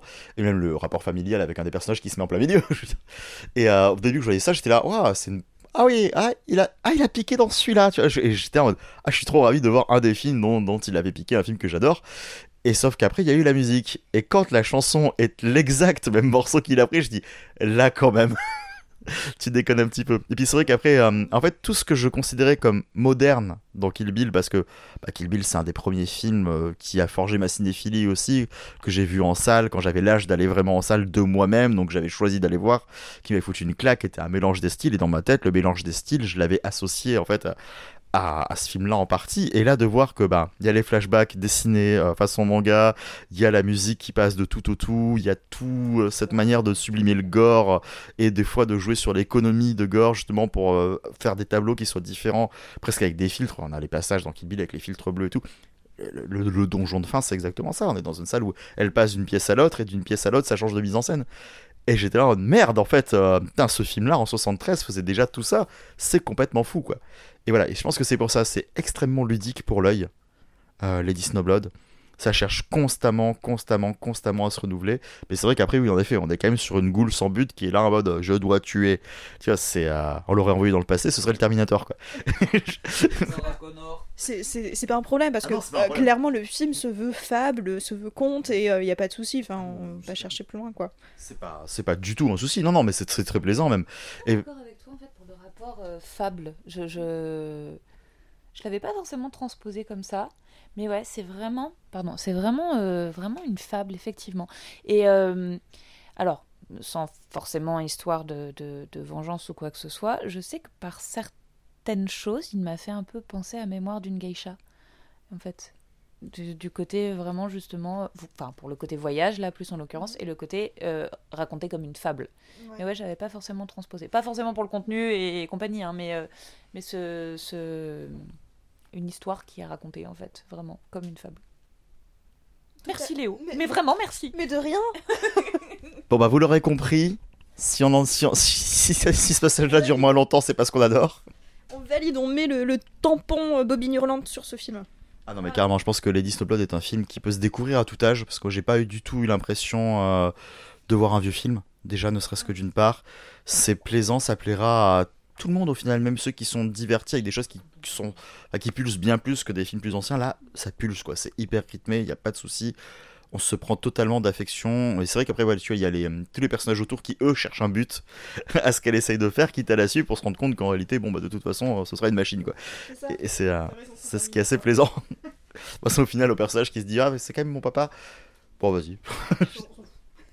Mais euh, non, non, c'est vrai que c'est bah, très plaisant, c'est très, euh, c'est très naïf d'une certaine manière, mais c'est plaisant. C'est un film qui a connu une suite, qui est sorti euh, quasiment coup pour coup un an après, hein, donc Lady Snowblood 2, je ne sais pas si vous l'avez vu, moi je l'ai à peine commencé, donc malheureusement je pourrais pas beaucoup trop en parler, mais le ton est très différent et beaucoup plus politique. Voilà, j'attends de finir le film pour éventuellement au pire en toucher deux mots la prochaine fois. On a justement euh, cette figure, donc du coup, de ces trois hommes et cette femme qui ont violenté sa mère, mais qui aussi, quand on avance le film, appartiennent à des réseaux criminels. Donc du coup, on est face aux seigneurs de l'époque, aux seigneurs mafieux, donc de l'époque de l'Erimiji, qui faisaient euh, pression sur le petit peuple pour leur extorquer tout ce qu'ils pouvaient. Et du coup, si on retranscrit ça à l'ère plus moderne, même si il y a toujours eu cette figure qui était plus ou moins là, on pense immédiatement aux Yakuza. Les Yakuza étant généralement donc les gangsters, on va dire, euh, des temps modernes de l'époque japonaise. Et évidemment, qui dit Yakuza dit violence, qui dit violence dit souvent vengeance quand même. Il y a pas mal de films de Yakuza qui ont ce thème-là, où généralement bah, c'est un boss qui fait quelque chose, bah, l'autre boss va se venger, c'est le thème du film, point barre, démerde-toi avec ça. C'est logique, d'une certaine façon. Est-ce que justement là, comme ça, vous pensez à des films de Yakuza centrés sur la vengeance que vous auriez vu éventuellement pour le corpus de cette émission, ou qui vous avez marqué euh, dans votre vie cinéphile, mesdames Alors centré sur, alors centré sur un yakuza, là j'en ai pas forcément en tête, mais avec la figure du yakuza représentée, Euh, Qu'est-ce que j'ai vu? J'ai vu le Love and Other Cults de Eiji euh, Ushida. Je sais pas s'il avait vraiment. Parce que sur Outbuster, il le sous-titre comme euh, un Oliver Twist euh, japonais. Mm. Est-ce que c'est. Enfin, c'était vraiment prévu Non, ça aussi, je sais pas. c'est- J'ai l'impression que c'était une punchline qui était un peu balancée. euh. Je crois que c'est- c'est juste une punchline, mais en même temps, c'est pas totalement faux. Cette idée un petit peu. Euh, pour rebondir sur l'un des seuls trucs que j'ai apprécié dans Love and Overcult, c'est que j'en parlais avec des gens qui euh, étudient beaucoup la culture japonaise parce que c'est leur, c'est corps d'étude. Et on a, quand même bien rigolé là-dessus. euh, Il y a juste un passage où t'as le, le gros boss des Yaku qui, qui va à l'aide sociale pour récupérer un chèque. Et qui dit que justement, c'est quand même fantastique de vieillir au Japon parce que tu bénéficies de l'aide sociale et d'un chômage parce que t'es censé quand même travailler. Mais nous, on est vieux, on a droit à tout ça. Qu'est-ce qu'on est aidé dans ce pays? Et donc, du coup, j'en parlais avec un pote qui me disait Non, mais c'est c'est absolument affabulateur de raconter un truc comme ça. Oui, c'est bien ce qui me semblait, je trouvais ça assez étonnant. Enfin, oui, euh, j'imagine que du coup, c'est une blague que seuls les Japonais peuvent comprendre. Ah les, vieux, généralement, sont pas trop, beaucoup trop aidés là-bas. La preuve, ils travaillent encore. hein, donc. Euh, qu'est-ce que qu'est-ce que Ah oui, il y a- une figure de, de Yakuza dans, dans Freeze Me, il me semble, de Takashi Ishii, qui est pour le coup plus intéressant dans l'idée de Rap and Revenge euh, pour les missions. Donc un Rap and Revenge des années 2000 avec euh, cette pauvre jeune femme qui s'est fait violer lorsqu'elle était adolescente et dont les, les violeurs ont, ont pris une vidéo et qui décide dix ans plus tard, donc le mec qui est Yakuza et qui sort de prison, en fait c'est un peu ça l'idée, ils veulent ils veulent ils veulent fêter la sortie de prison euh, du, du mec qui, je crois, Yakuza, je suis même plus sûre, euh, en, euh, en retrouvant cette jeune femme qui maintenant travaille à Tokyo et en décidant grosso modo de la violer à nouveau. Puis il a un début intéressant parce que du coup, au début, on, pense que le viol ne va pas être représenté, ne va pas être montré. On, a quelque chose de très organique, on est vraiment dans la tête de cette héroïne et tu dis pourquoi pas, pourquoi pas rap and revenge on ne voit pas le viol et où. Mais ouais, et où du coup, on, on se concentre sur. Oui, non, moi pareil. Je, je trouve que c'est enfin, c'est un genre qui ne devrait pas exister, quoi. Enfin, c'est... Il n'y a rien qui justifie Oui. un viol, donc euh, la gratuité euh, de base. bah, elle est- euh, elle sinon, tu joues- si tu non, mais ou, alors- ou alors tu joues sur le hors-champ. Mais euh, c'est vrai que le montrer ouvertement et trouver des manières de faire en sorte que ton plan soit joli, bon, c'est un peu comme les films guerre, quoi. Tu vois, c'est. C'est ça, en général, c'est juste finalement une manière de, de, de faire plaisir à un certain type de gens qui veulent voir ça, et c'est c'est absolument dégueulasse. Et au début, je m'étais dit, bah c'est cool, en fait, finalement, on le voit pas, et c'est juste euh, montré par un espèce de flashback où on voit lampadaire, il fait nuit, il y a de la neige, et, euh, et du coup, je crois un peu, un peu de sang, mais c'est tout. Et tu dis, bon, bah, ça peut être franchement intéressant. Euh, sauf que c'est pas ça du tout après, ça devient absolument atroce. Et euh, c'est dommage parce qu'en plus la fin est pas inintéressante, il y a une idée, je vais pas spoiler, mais très métaphorique, pas du tout réaliste, absolument absurde et qui est qui est euh, qui montre qui veut montrer du coup en vrai ce qu'est le poids euh, d'avoir été agressé, d'avoir été violé plus jeune et pourquoi pas sauf que entre ce début qui est bien cette fin qui est bien, il y a un espèce de milieu atroce qui te donne la gerbe. Juste. Euh, Moi qui n'ai pas pu le voir alors que c'était prévu, je crois que je vais remercier mon ordinateur d'être tombé en panne en fait.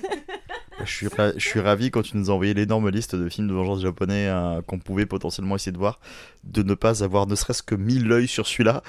J'aurais pas apprécié. Je pense déjà que j'ai pas apprécié tout ce que j'ai vu, mais alors là. J'ai découvert il y a peu une série qui parle très bien de la gestion d'une agression sexuelle. C'est une série anglaise, je pense que tout le monde la connaît, c'est I May Destroy You, euh, qui est juste un- un- un- une bouffée d'air frais pour parler de ce sujet, euh, parce qu'en plus elle arrive à être drôle malgré tout, et euh, que, que je conseille si, comme Jess et moi, vous, vous exécrez le, Rap and Revenge, ça permet d'avoir une, vraiment une- ouais, un, un- vrai point de vue sur le sujet, quoi. Tu peux nous mettre tous les trois hein, dans le panier des gens qui exècrent le Rap and Revenge.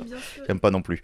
Oui, donc je disais euh, Thierry, Jess et moi. Alors du coup, euh, voilà, pour revenir vite fait à ce qu'on disait, moi sur les Yakuza, je pensais, j'ai pour l'occasion, j'avais regardé Sonatine, Sonatine donc de euh, Kitano Takeshi, qui est pas loin d'être un, de ses premiers films, ça doit être son quatrième ou cinquième qu'il a fait du coup euh, à l'orée des années 90, je crois qu'en 93, si je ne me trompe pas, et qui va donc justement euh, parler. Alors on sait pas vraiment si c'est un boss, il a quand même beaucoup de pouvoir, mais c'est un espèce de sous-chef euh, de Yakuza, donc qui est joué par Kitano Takeshi, qui tient la caméra en même temps et même devant, mais comment fait-il? Alors que, Comment fait-il pour faire une mise en scène aussi soignée alors qu'il n'est pas derrière pour vérifier oh, oh. Euh, et donc qui, euh, qui du coup euh, est un gars qui commence à être pas mal blasé hein, de, son, de son job de Yakuza, qui commence à vouloir prendre sa retraite, mais c'est le genre de milieu dont tu sors assez difficilement, et qui, suite à l'un des jobs où il se dit, bon, si je fais ce truc-là, en effet, ils vont peut-être commencer à me foutre un peu la paix, fait une connerie, enfin pas forcément lui, mais les gens qui l'accompagnent, du coup, il part se mettre au vert dans une baraque près de la campagne où... il se passe euh, des petites choses pas très sympas. Sa femme, en l'occurrence, est pas mal violentée par l'un des gars. Il décide de le buter. Les gars se demandent entre eux qu'est-ce qui s'est passé. Ils se disent que l'autre gang de Yakuza est venu pour les faire chier. Donc, du coup, ça commence à partir en couille, en représailles, en ci, en ça. Et la seule solution qu'il voit devant lui, c'est bon, bah en fait, il va falloir que je les bute absolument tous, hein, parce que sinon, euh, on va pas y arriver. Mais le film ne joue pas tant que ça là-dessus. Le film est presque une, euh, errance qui va montrer aussi des gens qui, doivent s'affranchir totalement de leur vie pour, euh, comme je disais, aller se mettre au vert. Et donc, du coup, euh, qu'est-ce que c'est la vie d'un Yakuza quand il est pas en train de faire des extorsions? Bah, euh, il fait du théâtre, il joue à des jeux, il se dandine sur la plage, je veux dire, et il s'emmerde. Et ils attendent, et surtout la hiérarchie s'annihile totalement. Le problème, c'est que du coup, on oublie totalement que celui-là, c'était mon chef, donc maintenant je le respecte plus, c'est juste mon pote. Et quand ça revient, c'est très compliqué. J'ai plutôt apprécié, très très sympa. Il y a une espèce voilà, de détachement assez bizarre avec de toute façon, donc cette espèce de, hum, de, chien triste, un peu droupie, euh, tu vois, qui, qui est constamment dans l'espèce de, une espèce de rancœur mélancolique que l'on voit assez souvent avec lui. Pas pour rien qu'il a fait Zatoichi aussi, et que je trouve qu'il y a toujours cette mélancolie qui se dégage de, de son air. Et euh, ouais, c'est assez intéressant. Mais euh, pareil, euh, tu en parlais tout à l'heure, je ne sais plus, je crois que c'était. Non, c'était pas pour audition, je sais plus pour quel film. Tu parlais des narrations qui sont très décousues. euh, pour audition, voilà.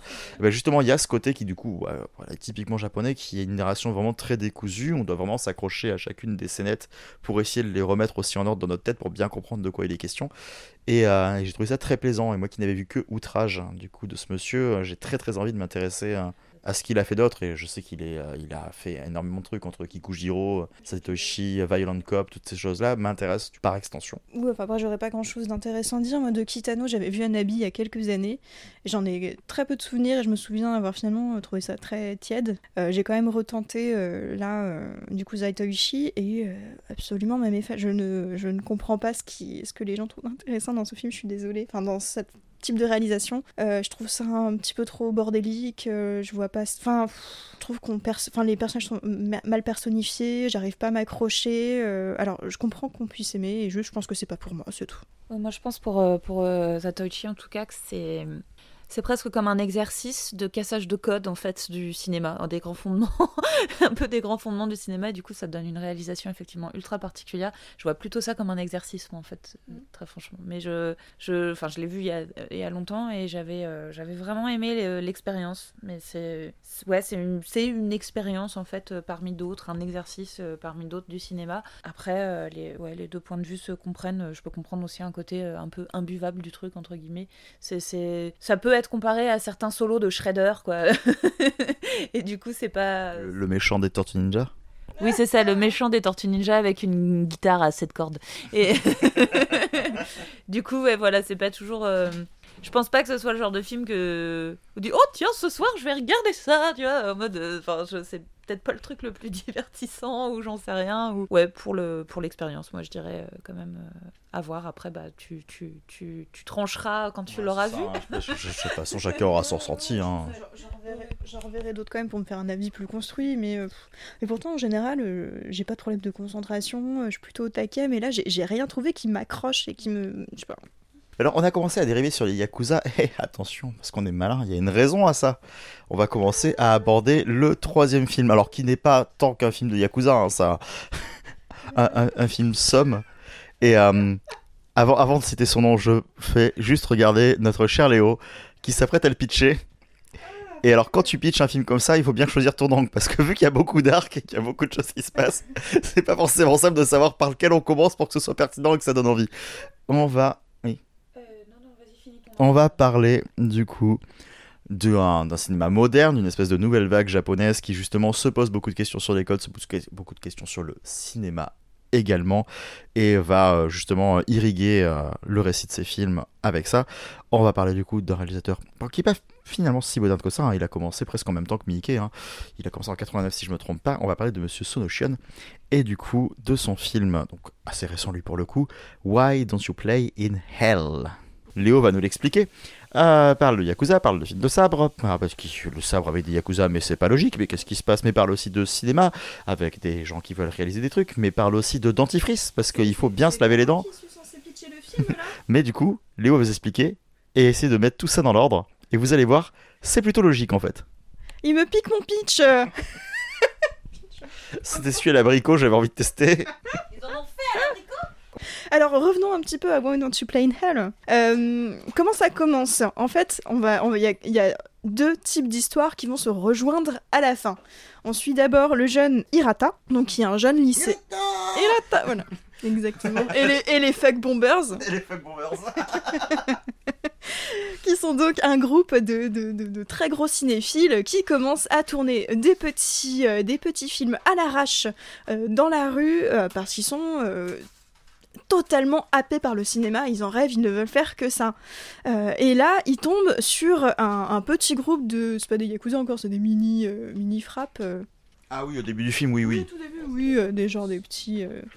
Et ils, ils- ils tombent limite follement amoureux de leur leader, en qui ils voient le prochain Bruce Lee, et du coup qui va devenir le- la, la star de leurs films, qui sont à chaque fois du coup des, des films de, de kung-fu, des films de, de- bref, voilà. À côté de ça, comment dire, deux gangs de yakuza euh, qui, euh, qui se tirent un peu dans les pattes. Oui, des, des vrais, des vrais, des, des- des méchants, des pas beaux. Euh, et euh, l'une des familles a une petite fille qui est actrice, veut devenir actrice, et qui, euh, donc le coup du dentifrice, tourne dans une pub de dentifrice avec une petite chansonnette qui va vous rester pendant au moins trois jours dans la tête.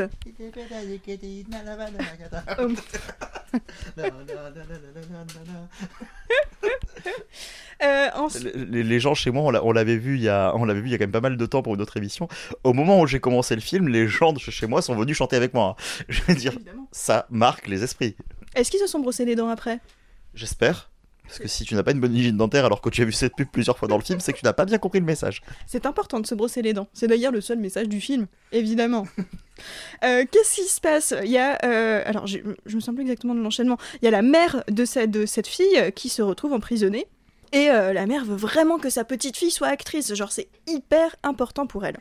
Et euh, du coup, toute l'idée, c'est que, alors à un moment, c'est, euh, on va dire que ces deux, histoires se rassemblent et que la, la- le, le- pauvre Hirata, qui dix ans plus tard, parce que cette petite fille qui va être actrice dans une famille de yakuza, ces jeunes qui veulent être absolument réalisateurs et faire des films, dix ans plus tard, ils se retrouvent ensemble et Hirata se retrouve à filmer un espèce de snuff movie où la, la- petite fille qui est maintenant devenue grande euh, est l'actrice principale, tout ça pour faire plaisir à la mère qui est en prison euh, et d'ailleurs dont le euh, faut aussi savoir que du coup euh, le euh, euh, Yakuza rival est totalement amoureux aussi de cette, euh, de cette fille. Donc ça, ça donne un espèce de d'énorme bordel qui finit sur une scène euh, où il y a un mélange de... euh, Bah, Finalement, Hirata filme, enfin, comme tu disais, un snuff movie, un réel affrontement entre Yakuza en étant en plein milieu, en étant un acteur et avec ses potes qui sont autant des gens qui vont l'aider à filmer que des gens qui vont se mêler au combat.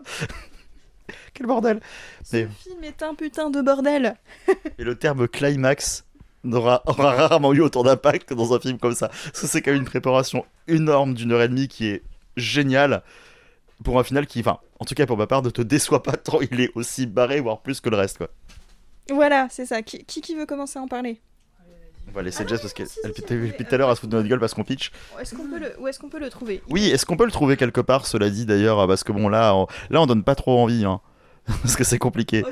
Mais croyez-nous, vous allez avoir envie de le voir après, donc va bien falloir que vous preniez des notes maintenant. On sait qu'on est, on sent qu'on est passionné par le truc, quoi. Ah oui, parce qu'on on essaie tellement de le pitcher de façon à ce que ce soit compris. On fait des un efforts. sac de nœuds. Je sais même pas comment t'as réussi à sortir. Alors, parce qu'au début, ça... non mais non, j'avais oublié ça. Enfin, puis- oh putain, il y a ça. Enfin, non mais c'est impossible. Chapeau. Est un Chapeau. bordel. Euh, alors, il est disponible sur Outbuster, Oui sur Univers Ciné, et il est également édité par Luminor Film. On aime le Luminor. Et oui. Tu veux en parler un peu Le temps qu'on respire, qu'on prenne un peu d'eau.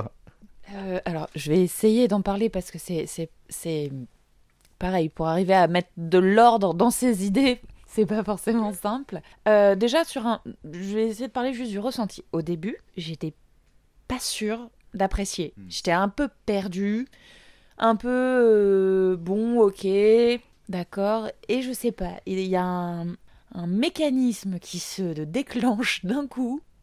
Et là, t'as le smile. t'as le sourire, tu fais Eh, j'adore Et en plus, ça fonctionne super bien. C'est ultra bien foutu. C'est bien shooté. Ça a un rythme, en veux-tu, en voilà. C'est- ouais, c'est une grande folie. C'est un bordel sans nom, mais qui, tout mélangé, fonctionne diablement bien, quoi. Et la, la, la, la vraie question que j'ai, moi, c'est c'est quoi le budget faussant de ce film? Alors, j'ai cherché, la réponse est vraiment beaucoup. Vraiment beaucoup, ouais. Euh, les camions, là, les, les SMI, c'est pour. euh, c'est juste du faux sang, c'est les piscines de faux sang, là, on y va. Non, mais c'est, euh, C'est bluffant, il y a. de- Il y a, il y a, bah quoi, euh, Comtesse Bathory, on ira, c'est pas grave. Ça va, c'est pas du sang de vierge, c'est du faux sang, tout va bien. De fausses vierges, de fausses vierges, de fausses vierges, s'il vous plaît. Enfin, c'est du sang, quoi. Ouais, voilà. Et- c'est d'un- c'est le dynamisme, moi, qui me, qui me bluffe un peu dans le film, en fait. Euh, je sais pas, c'est. c'est- c'est- Pour essayer de faire une métaphore de cinéma, c'est Forrest Gump qui sort faire un jogging et en fait, bah, le mec traverse la moitié des États-Unis, il s'arrête pas. Bah, c'est un peu pareil. En fait, ça commence d'un coup, une fois que t'as le pied à l'étrier, c'est parti. C'est, euh, c'est, c'est, et c'est, ça ne, ça ne désemplit pas. Il y a des surprises, il y a des hommages un peu partout euh, au cinéma japonais, il y a tout. Enfin, c'est. Non, franchement, ouais, ouais, ouais. Faut, faut y aller là, faut aller voir ça aussi, faut aller se marrer là, 5 minutes ça fait du bien quoi, mais faut y aller. C'est c'est une concentration de gueule de cinéma, surtout. Ouais, en plus. qui, c'est, qui est impressionnant parce que du coup ça joue que sur des archétypes mais, mais qui sont tous charismatiques, on s'attache à tout le monde, même justement ceux qui sont là pour avoir le rôle de se faire bolosser, qui finalement prennent un petit peu d'ampleur au fur et à mesure, on s'attache immédiatement quoi. Et, euh, et ça joue, et en plus, enfin, et ça, euh, Sunshine le comprend énormément. Moi, je pense justement au, au passage justement où il y a le, chef rival, tu disais, qui est amoureux, enfin, qui amoureux de la fille. Bon, il y a, y y a des passages un peu creepy où tu sens qu'il s'attache à elle dès qu'elle est très, très, très, très jeune, et que ça peut faire flipper, même s'il y a un côté au début papa où tu dis non, peut-être qu'il l'aimait bien, et que c'est après, parce que heureusement, il a pas des posters d'elle quand elle est enfant, quoi. Mais qu'il y a quand même un poster grandeur nature de cette actrice. Et de temps en temps, il le déroule juste pour le regarder, faire qu'elle est belle, oh là là là là. Et c'est là que tu vois qu'il y a un absurde total et qu'au final, on essaie de te montrer des gros durs, mais il te dit, oh, ils sont quand même un peu ridicules. Et le fait qu'ils doivent se mettent d'accord en plus pour euh, accepter de faire un énorme affrontement en mode non mais on se déteste, on va se buter la gueule, mais allez vas-y faisons ça dans les règles, ça va être fun, tu vois. Et euh, oui non non c'est ça et, euh, et c'est vrai qu'en effet ça passe son temps à référencer le cinéma mais ça le fait bien parce que ça utilise en fait ces références. Ça fait pas juste que te dire bah t'as vu regarde t'as vu c'est là. Non si on met un mec en costume de Bruce Lee bah il va se battre avec, il va pas juste être là pour dire j'y suis quoi. Et, euh, et c'est là que c'est d'une intelligence folle et d'une générosité folle. Et en effet, moi, comme vous, j'ai mis un, un petit peu de temps à mettre le pied à l'étrier.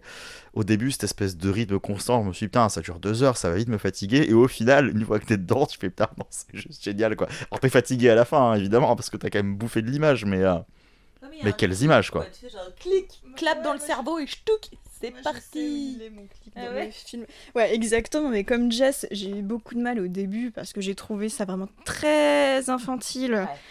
Oh là là, très très ado. Je me dis, oh viens, j'espère que ça va pas être comme ça tout le temps, sinon ça va être compliqué. En plus, je savais qu'autour de moi, il y a des tas de gens qui l'adorent et euh, je me sentais pas de dire euh, non, je n'aime pas ce film. Mais euh, pas du tout. Et j'ai eu le déclic au moment où ils vont dans la salle de cinéma quand ils sont encore jeunes et que on, croise le projectionniste avec tous les, les, les- bobines, les bandes, etc. Et, et forcément, moi, ça me fait toujours un peu plaisir. Et du coup, on est dix ans plus tard et ils sont quand même toujours dans cette petite salle de cinéma qui s'accroche désespérément alors que finalement, ils sont toujours pas devenus cinéastes célèbres ou acteurs célèbres, mais s'y accrochent et je me suis tellement reconnue du coup et je me suis dit bah oui là c'est le moment où ça va bien parler de cinéma ça va être cool donc euh, donc donc j'y reste et donc ça me plaît et donc c'était trop bien Euh, Et puis non, le, rapport au cinéma, en plus, ça pose, ça pose énormément la question du quelle est la place du cinéaste dans le paysage moderne avec le euh, que doit-on faire pour, pour qu'une œuvre existe? Et ça parle de sacrifice aussi au service de l'art. Ce qui est assez intéressant. Et, euh, ils ont gêné quelqu'un qui est très radical dans son cinéma et qui balance ses messages de manière assez violente. On l'a vu dans d'autres de ses films. Et c'est vrai que là, c'est super intéressant quoi, de se dire, euh, de toute manière, tu es au service de ce que tu filmes et pas le contraire. C'est pas les os, c'est à toi de te mettre au milieu, quitte à en, en perdre la vie, parce que c'est quand même ce que le film montre. hein. Euh, mais euh, c'est pas aux autres voilà, de faire ce sacrifice à ta place. Quoi, tu, vois. Tu, tu, tu es une goule, enfin, tu es, une, tu es l'esclave de l'art et pas le contraire. Et c'est une vision qui, quand elle est donnée avec autant de générosité, alors tu sens qu'il doit faire, un- il doit y avoir énormément de d'abnégation. Voilà. Il y a énormément d'abnégation et ça peut être même sacrément dangereux pour euh, pour quelqu'un qui veut autant s'y mettre. Mais il y, a une- il y a un côté beau, il y a un côté pur en fait dans la vision euh, qu'en ont ces personnages entre l'un qui est prêt à tout donner pour une nana qui lui a donné juste euh, un regard qu'il attendait depuis si longtemps, euh, l'autre Hirata du coup qui est prêt à tout, même elle au final qui qui a conscience au final de que ça dépasse son petit ego trip de faire tout ça et qui, euh, qui finit par se donner. Bon, c'est un peu tard, mais c'est hyper intéressant. Et euh, même les, les rapports des Yakuza entre bah, celui qui est prêt à tout pour sa femme au final euh, et qui se dit clairement hum, bah, je lui fais lui offrir mon sacrifice ultime. Je trouve ça très beau. Il y a une grosse notion sacrificielle qui est hyper intéressante mais qui irrigue tous les personnages. Du coup, tout le monde est vraiment. dans la même dynamique, ils ont tous conscience de ce qu'ils font, même les sous-fifres au final savent pertinemment que c'est sûrement la fin pour tout le monde et ils y vont quoi. Et donc chez là, j'ai l'impression aussi qu'il y a peut-être un côté fataliste de la part de quelqu'un qui se dit euh, on ne verra peut-être plus de films qui sont autant sacrifiés sur l'autel du cinéma vu la manière dont ça se fait aujourd'hui et donc du coup euh, reprenons les bases, remontrons comment c'est fait et remontrons que euh, qu'il faut qu'on vraiment qu'on offre tout notre amour au cinéma. Il y a tout ça qui se dégage, je trouve, hein, de ce film. Ouais, et puis je trouve qu'il y a aussi une réflexion sur euh, ce qu'était le cinéma et ce qu'est actuellement, avec déjà sur deux aspects. Déjà, euh, le, fait, euh, le, le- fait que ce soit un snuff movie et que du coup il y ait cette limite très très fine entre réalité et fiction, c'est assez intéressant parce que ça parle beaucoup actuellement où on recherche de plus en plus à, à- voir la réalité, à utiliser nos téléphones. Enfin bref, le- les, images sont partout et sont réelles entre guillemets.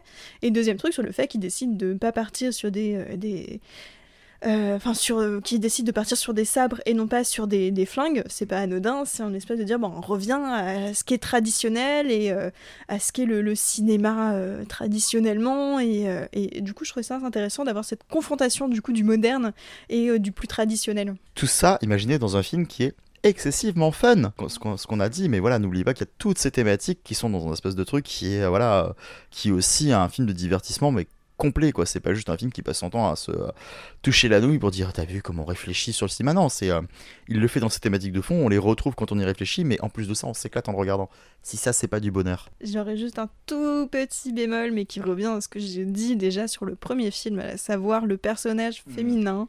Vous voyez où je veux en venir. Et il y a, comme dans quasi plein de personnages féminins euh, qui ont pu être euh, vus dans ces films-là, elle a cette espèce de mystère autour d'elle, de, de culte autour d'elle, un peu comme Audition finalement, et de euh, tous les gens leur, euh, le- sont euh, complètement à ses pieds, tout ça parce qu'elle est jeune et jolie, avec cette idée de... Et finalement, on sait pas grand-chose d'elle, et elle est, elle est très caricaturale, et, euh, et je ça un peu dommage, alors que les autres, je trouve, ont un petit peu plus de fond, sont plus rigolos, sont plus particuliers, on va dire.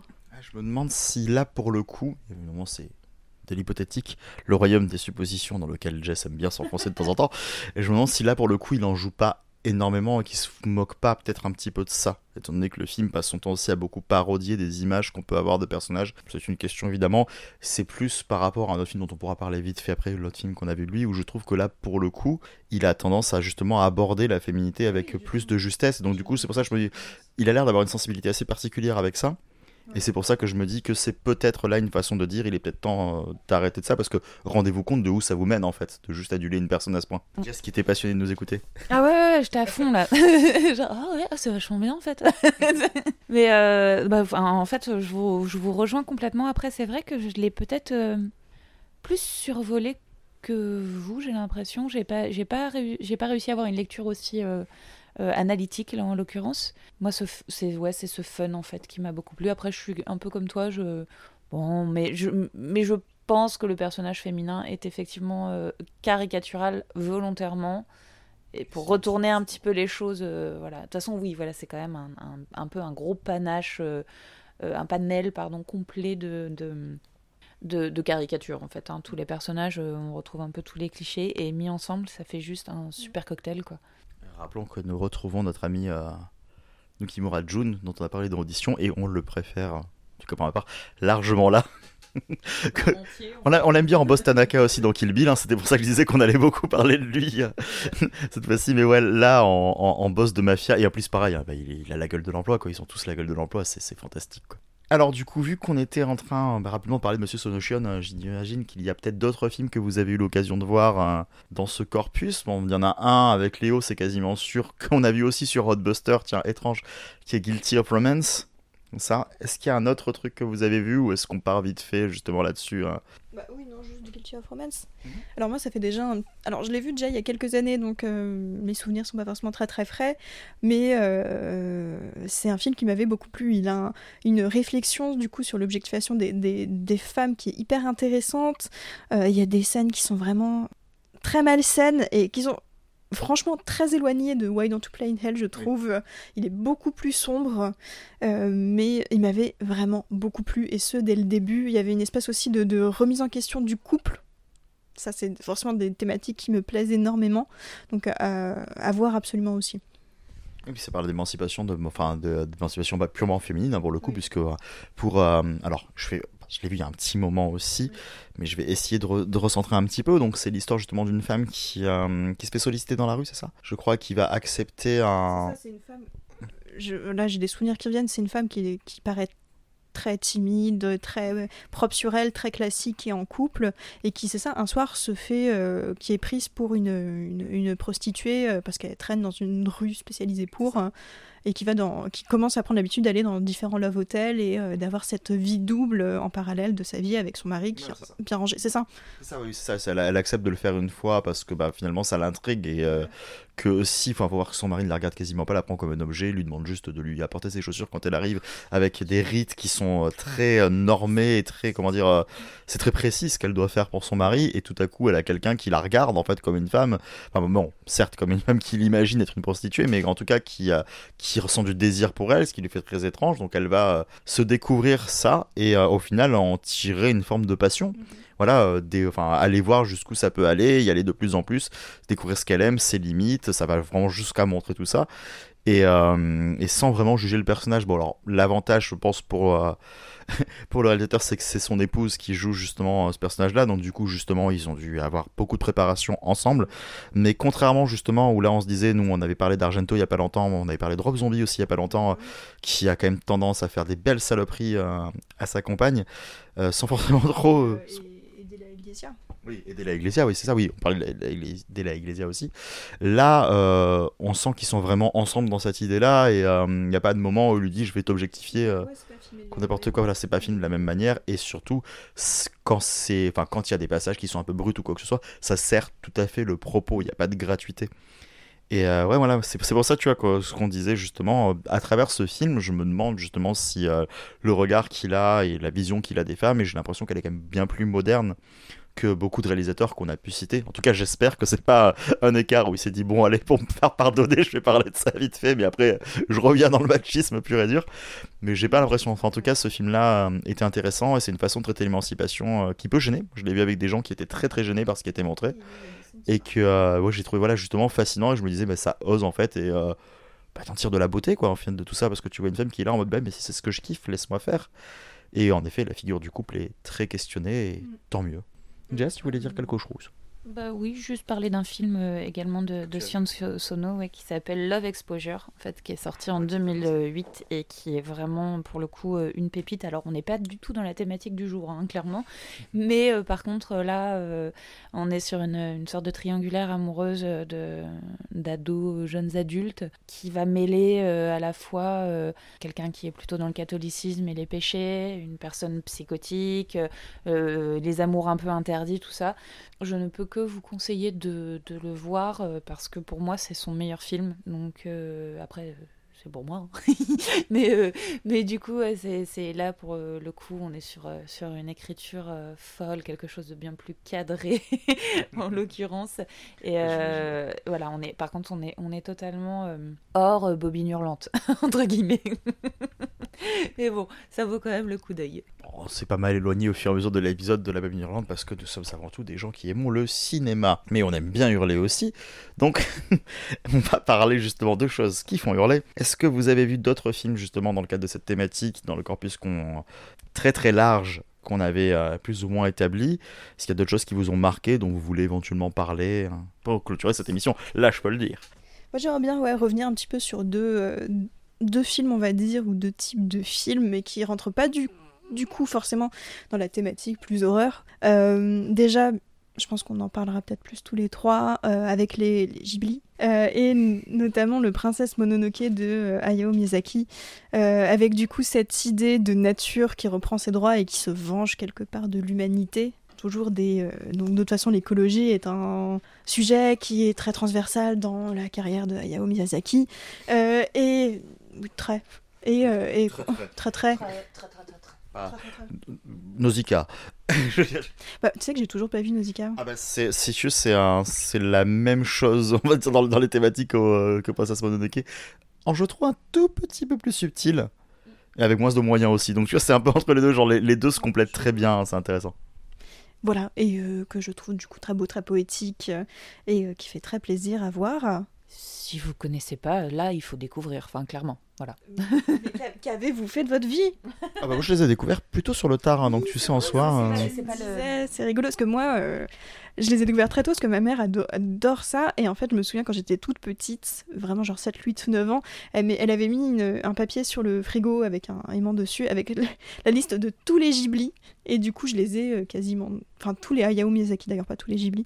Du coup, je les ai quasiment tous vus quand j'étais petite. Du coup, quand on me dit que quelqu'un d'adulte n'a pas vu, ça me paraît mais tellement bizarre.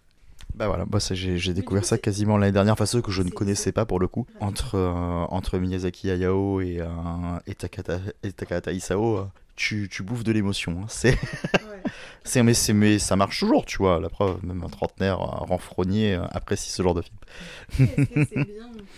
le, avant de justement, donc, comment il y avait un film auquel je pensais, mais qui faisait plus ou moins aussi penser d'une certaine manière, très éloigné Hawaii Don't You Play in Hell, c'est One Cut of the Dead de euh, Ueda Shinichiro. Euh, la seule raison pour laquelle je trouve une affiliation entre les deux, c'est parce que ça parle aussi de cinéma et de euh, comment c'est fait, pourquoi c'est fait, quelles sont les galères que l'on peut rencontrer et pourquoi est-ce qu'il faut les surmonter. Hmm de l'immédiateté en fait. De l'immédiateté du tout à fait.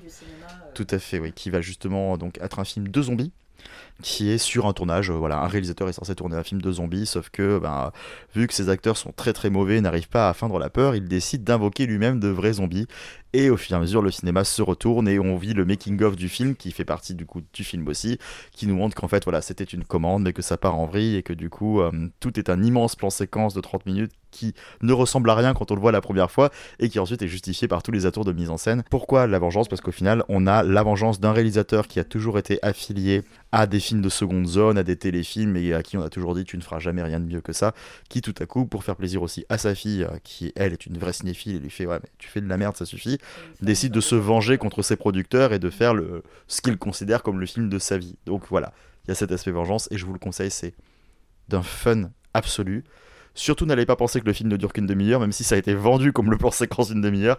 Il y a toute la deuxième partie qui est passionnante et euh, qui justifie totalement tout ce que vous pourriez ne pas apprécier dans la première. Voilà, on sort d'un truc un peu chelou, on... c'était quand même sacrément bancal, ah, oh bordel, c'est pour ça, et on se marre comme pas possible, c'est super drôle, c'est prenant, et ça parle bien aussi de la passion cinéma, euh, qui, bah, qui, est très japonaise aussi, là pour le coup, euh, une façon de le vivre qui est très prononcée. Plus, plus, un carrément de, sur, One Cut of the Dead, c'est, c'est un, un tour de maître alors que c'est du bricolage, et du coup, c'est super. si juste peut-être revenir sur un, un mouvement qui a eu quand même dernièrement, genre des thrillers japonais avec un, la vengeance en leur centre et euh, un côté très social aussi à côté. Je pense notamment à certains des films de Kiyoshi Kurosawa qui sont super et un autre que j'ai découvert qui, alors limite euh, thriller, il est un peu vendu comme thriller même s'il n'est pas vraiment. Moi j'ai adoré. C'est l'infirmière de Koji Fukada, ouais, où la vengeance est vraiment son centre avec euh, à chaque fois ces, enfin ouais, ces histoires de sociales avec un peu ce côté lutte des classes à la Chabrol quelque part, qui sont euh, à découvrir, je, trouve. Mm, c'est une façon de narrer qui est plus paisible, mais qui, euh, qui renferme quand même la même colère en fait en son sein, et surtout que là c'est une colère sociale une fois de plus, qui du coup est plus réaliste dans ce que ça montre, et, très marquant. J'avais beaucoup apprécié aussi hein, l'infirmière. J'ai eu l'occasion de revoir euh, Battle Royale. Alors là, là, là, là, on est aussi dans le côté très expansif. Hein. En plus, on, retrouve plusieurs trucs. On retrouve les, le caractère lycéen. On retrouve l'ami Kitano, on retrouve justement euh, un côté euh, très, enfin, très comment ludique avec le body count qui est carrément affiché à l'écran. Là, quand même, c'est en mode presque euh, combien qu'il y en a qui vont mourir et comment. Alors là, oui, vraiment, ça. Chacune des morts est très distincte pour qu'on puisse le voir. Les gens tombent dans la folie totale. On a une double vengeance, on va dire. On a la vengeance en fait de l'ancien siècle qui est en train de dire les jeunes partent en vrille, donc en fait on va les exterminer parce qu'on est conservateurs, on veut garder nos valeurs, et les jeunes qui en plein milieu vont dire ouais bah, ça va pas vraiment se passer comme ça parce qu'on existe, on est là et on t'emmerde. Et euh, voilà, il y a tout ce retournement-là qui est, je trouve, assez passionnant. C'est un film excessivement culte. Pourquoi le présenter plus que ça? Est-ce qu'il y a d'autres choses dont vous voulez hein Euh, oui, du coup, moi, ça me fait rebondir euh, à une série adaptée d'un manga qui est sorti euh, début de cette année, je crois, sur Netflix, qui s'appelle Alice in Borderland. Moi, j'y vois une part de vengeance clairement dedans. par le, par le simple fait qu'en en, en gros, nous sommes au cœur, cœur du Japon et du jour au lendemain, enfin c'est même pas du jour au lendemain en fait, hein, c'est qu'ils sont poursuivis pour, pour un méfait qu'ils n'ont rien de bien grave, hein, c'est des jeunes, on est, on est sur des, pareil, 17-18 ans je dirais. Ils s'enferment pour se cacher euh, dans les toilettes euh, du métro. Il y a une coupure de courant et quand ils ressortent, il n'y a plus rien. De temps en temps, il y a des endroits de la ville qui s'allument et il faut y aller. Et dans ces endroits, euh, ce sont des arènes, c'est-à-dire qu'ils rentrent, il y a un passage qui les compte. Ils ont un smartphone systématiquement euh, qui va les guider en fait euh, dedans et ils n'ont pas le droit de ressortir. S'ils ressortent, ils meurent, etc., etc. Et c'est en fait à chaque fois du survival mêlé avec euh, de la réflexion, mêlé avec de la trahison, avec automatiquement de la vengeance. Il y a plein de, choses. Alors le manga est évidemment plus complet, plus détaillé, on s'en doutera. Il est aussi un peu plus ado, je trouve.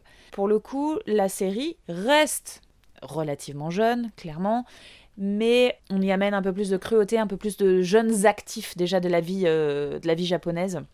On le traite avec euh, toutes les caricatures. Du coup, c'est encore très mangaïsé, même dans la série, c'est ce que je trouve aussi intéressant.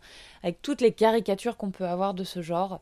Et c'est. euh, Enfin, moi, je trouvais ça super intéressant. Et euh, du coup, euh, du coup bah, je, vous la conseille au passage. Si vous aimez bien le côté un peu euh, fun, what the fuck aussi, et plaisir coupable de voir des jeunes se faire massacrer comme dans Battle Royale, vous pourriez aimer Alice in Borderland. Voilà, elle est disponible donc sur Netflix. Je sais pas si vous avez d'autres trucs, j'ai pas vu non plus. J'ai des choses dont on pourrait vite fait parler que j'avais regardé mais qui m'ont pas non plus passionné. J'avais vu Mecha Godzilla contre-attaque.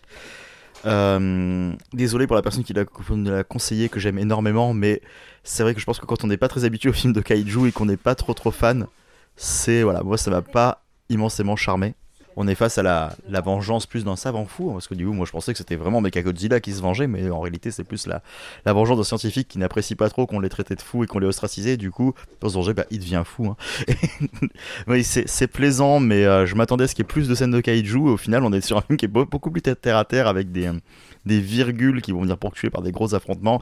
Du coup, j'ai beaucoup de mal à rentrer dedans, c'est pas trop mon genre de film. Et je peux dire la même chose de La Vengeance est à moi. Je sais pas si tu as, tu as eu l'occasion, toi Léo, ou toi Jess, de, de voir ça. Godzilla.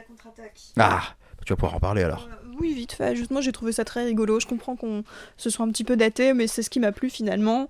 Euh, Il y a des, euh, des, des, des- enfin, c'est- très kitsch. euh, y a des, des, on voit bien les effets pratiques et on voit comment ils sont faits. Et finalement, quelque part, ça me plaît bien. C'est rigolo. Il y a des moments d'impression qu'il y a genre un, un bateau jouet dans le bain et ils ont filmé. Le, le sous-marin, euh, le bateau dans le bain directement. Enfin, je- moi je trouve ça très rigolo, ça m'a fait plaisir, euh, c'est pas très long, euh, c'est bien. C'est c'est cool. Voilà, donc du coup, bah, si jamais ça peut vous tenter, euh, Mechagodzilla contre-attaque de Honda Ishiro. Je recommande encore un dernier petit film, là, un film d'animé, enfin un petit film, qui s'appelle Perfect Blue. Voilà, je, je le dis comme ça, vite fait en passant par là, mais, Kon Satoshi, c'est important. mais, mais, mais voyez-le, vraiment, c'est beau, c'est génial. C'est une fin d'épisode fastidieuse. Comme toutes les fins d'épisode, on va retrouver un petit peu d'énergie pour un dernier événement important qu'on adore, qui est le tirage au sort du prochain film. Et on est tombé sur euh, la série euh, de Jason Blum, Into the Dark, disponible sur Prime Video. Jason Blum, le monsieur qui a fait Blue Mouse. Mais oui, mais tout à fait. Nous allons donc regarder cette série. Une anthologie de films d'horreur. Parfait. Eh bien, ce sera donc le corpus du prochain épisode que nous allons peut-être étoffer d'ici là. Vous le saurez bien en nous écoutant. Et nous allons parler donc des, de, enfin, de Into the Dark de Jason Blum. Et alors voilà, c'était la Bobine Irlande sur le cinéma de vengeance japonais. Un épisode qui nous a passionné. On espère qu'il vous a passionné aussi. Et maintenant, on va peut-être vous dire au revoir parce que nous avons Jess qui craque. Bon bah bisous bisous, bisous. Allez, salut, bisous.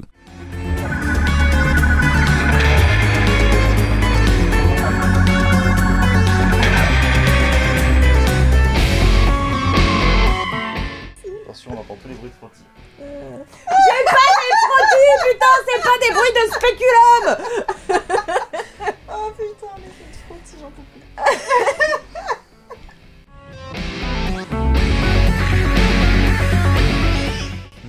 Pitch, mon pitch, quand t'as un petit creux, Pendant ta poche, un pitch ou deux.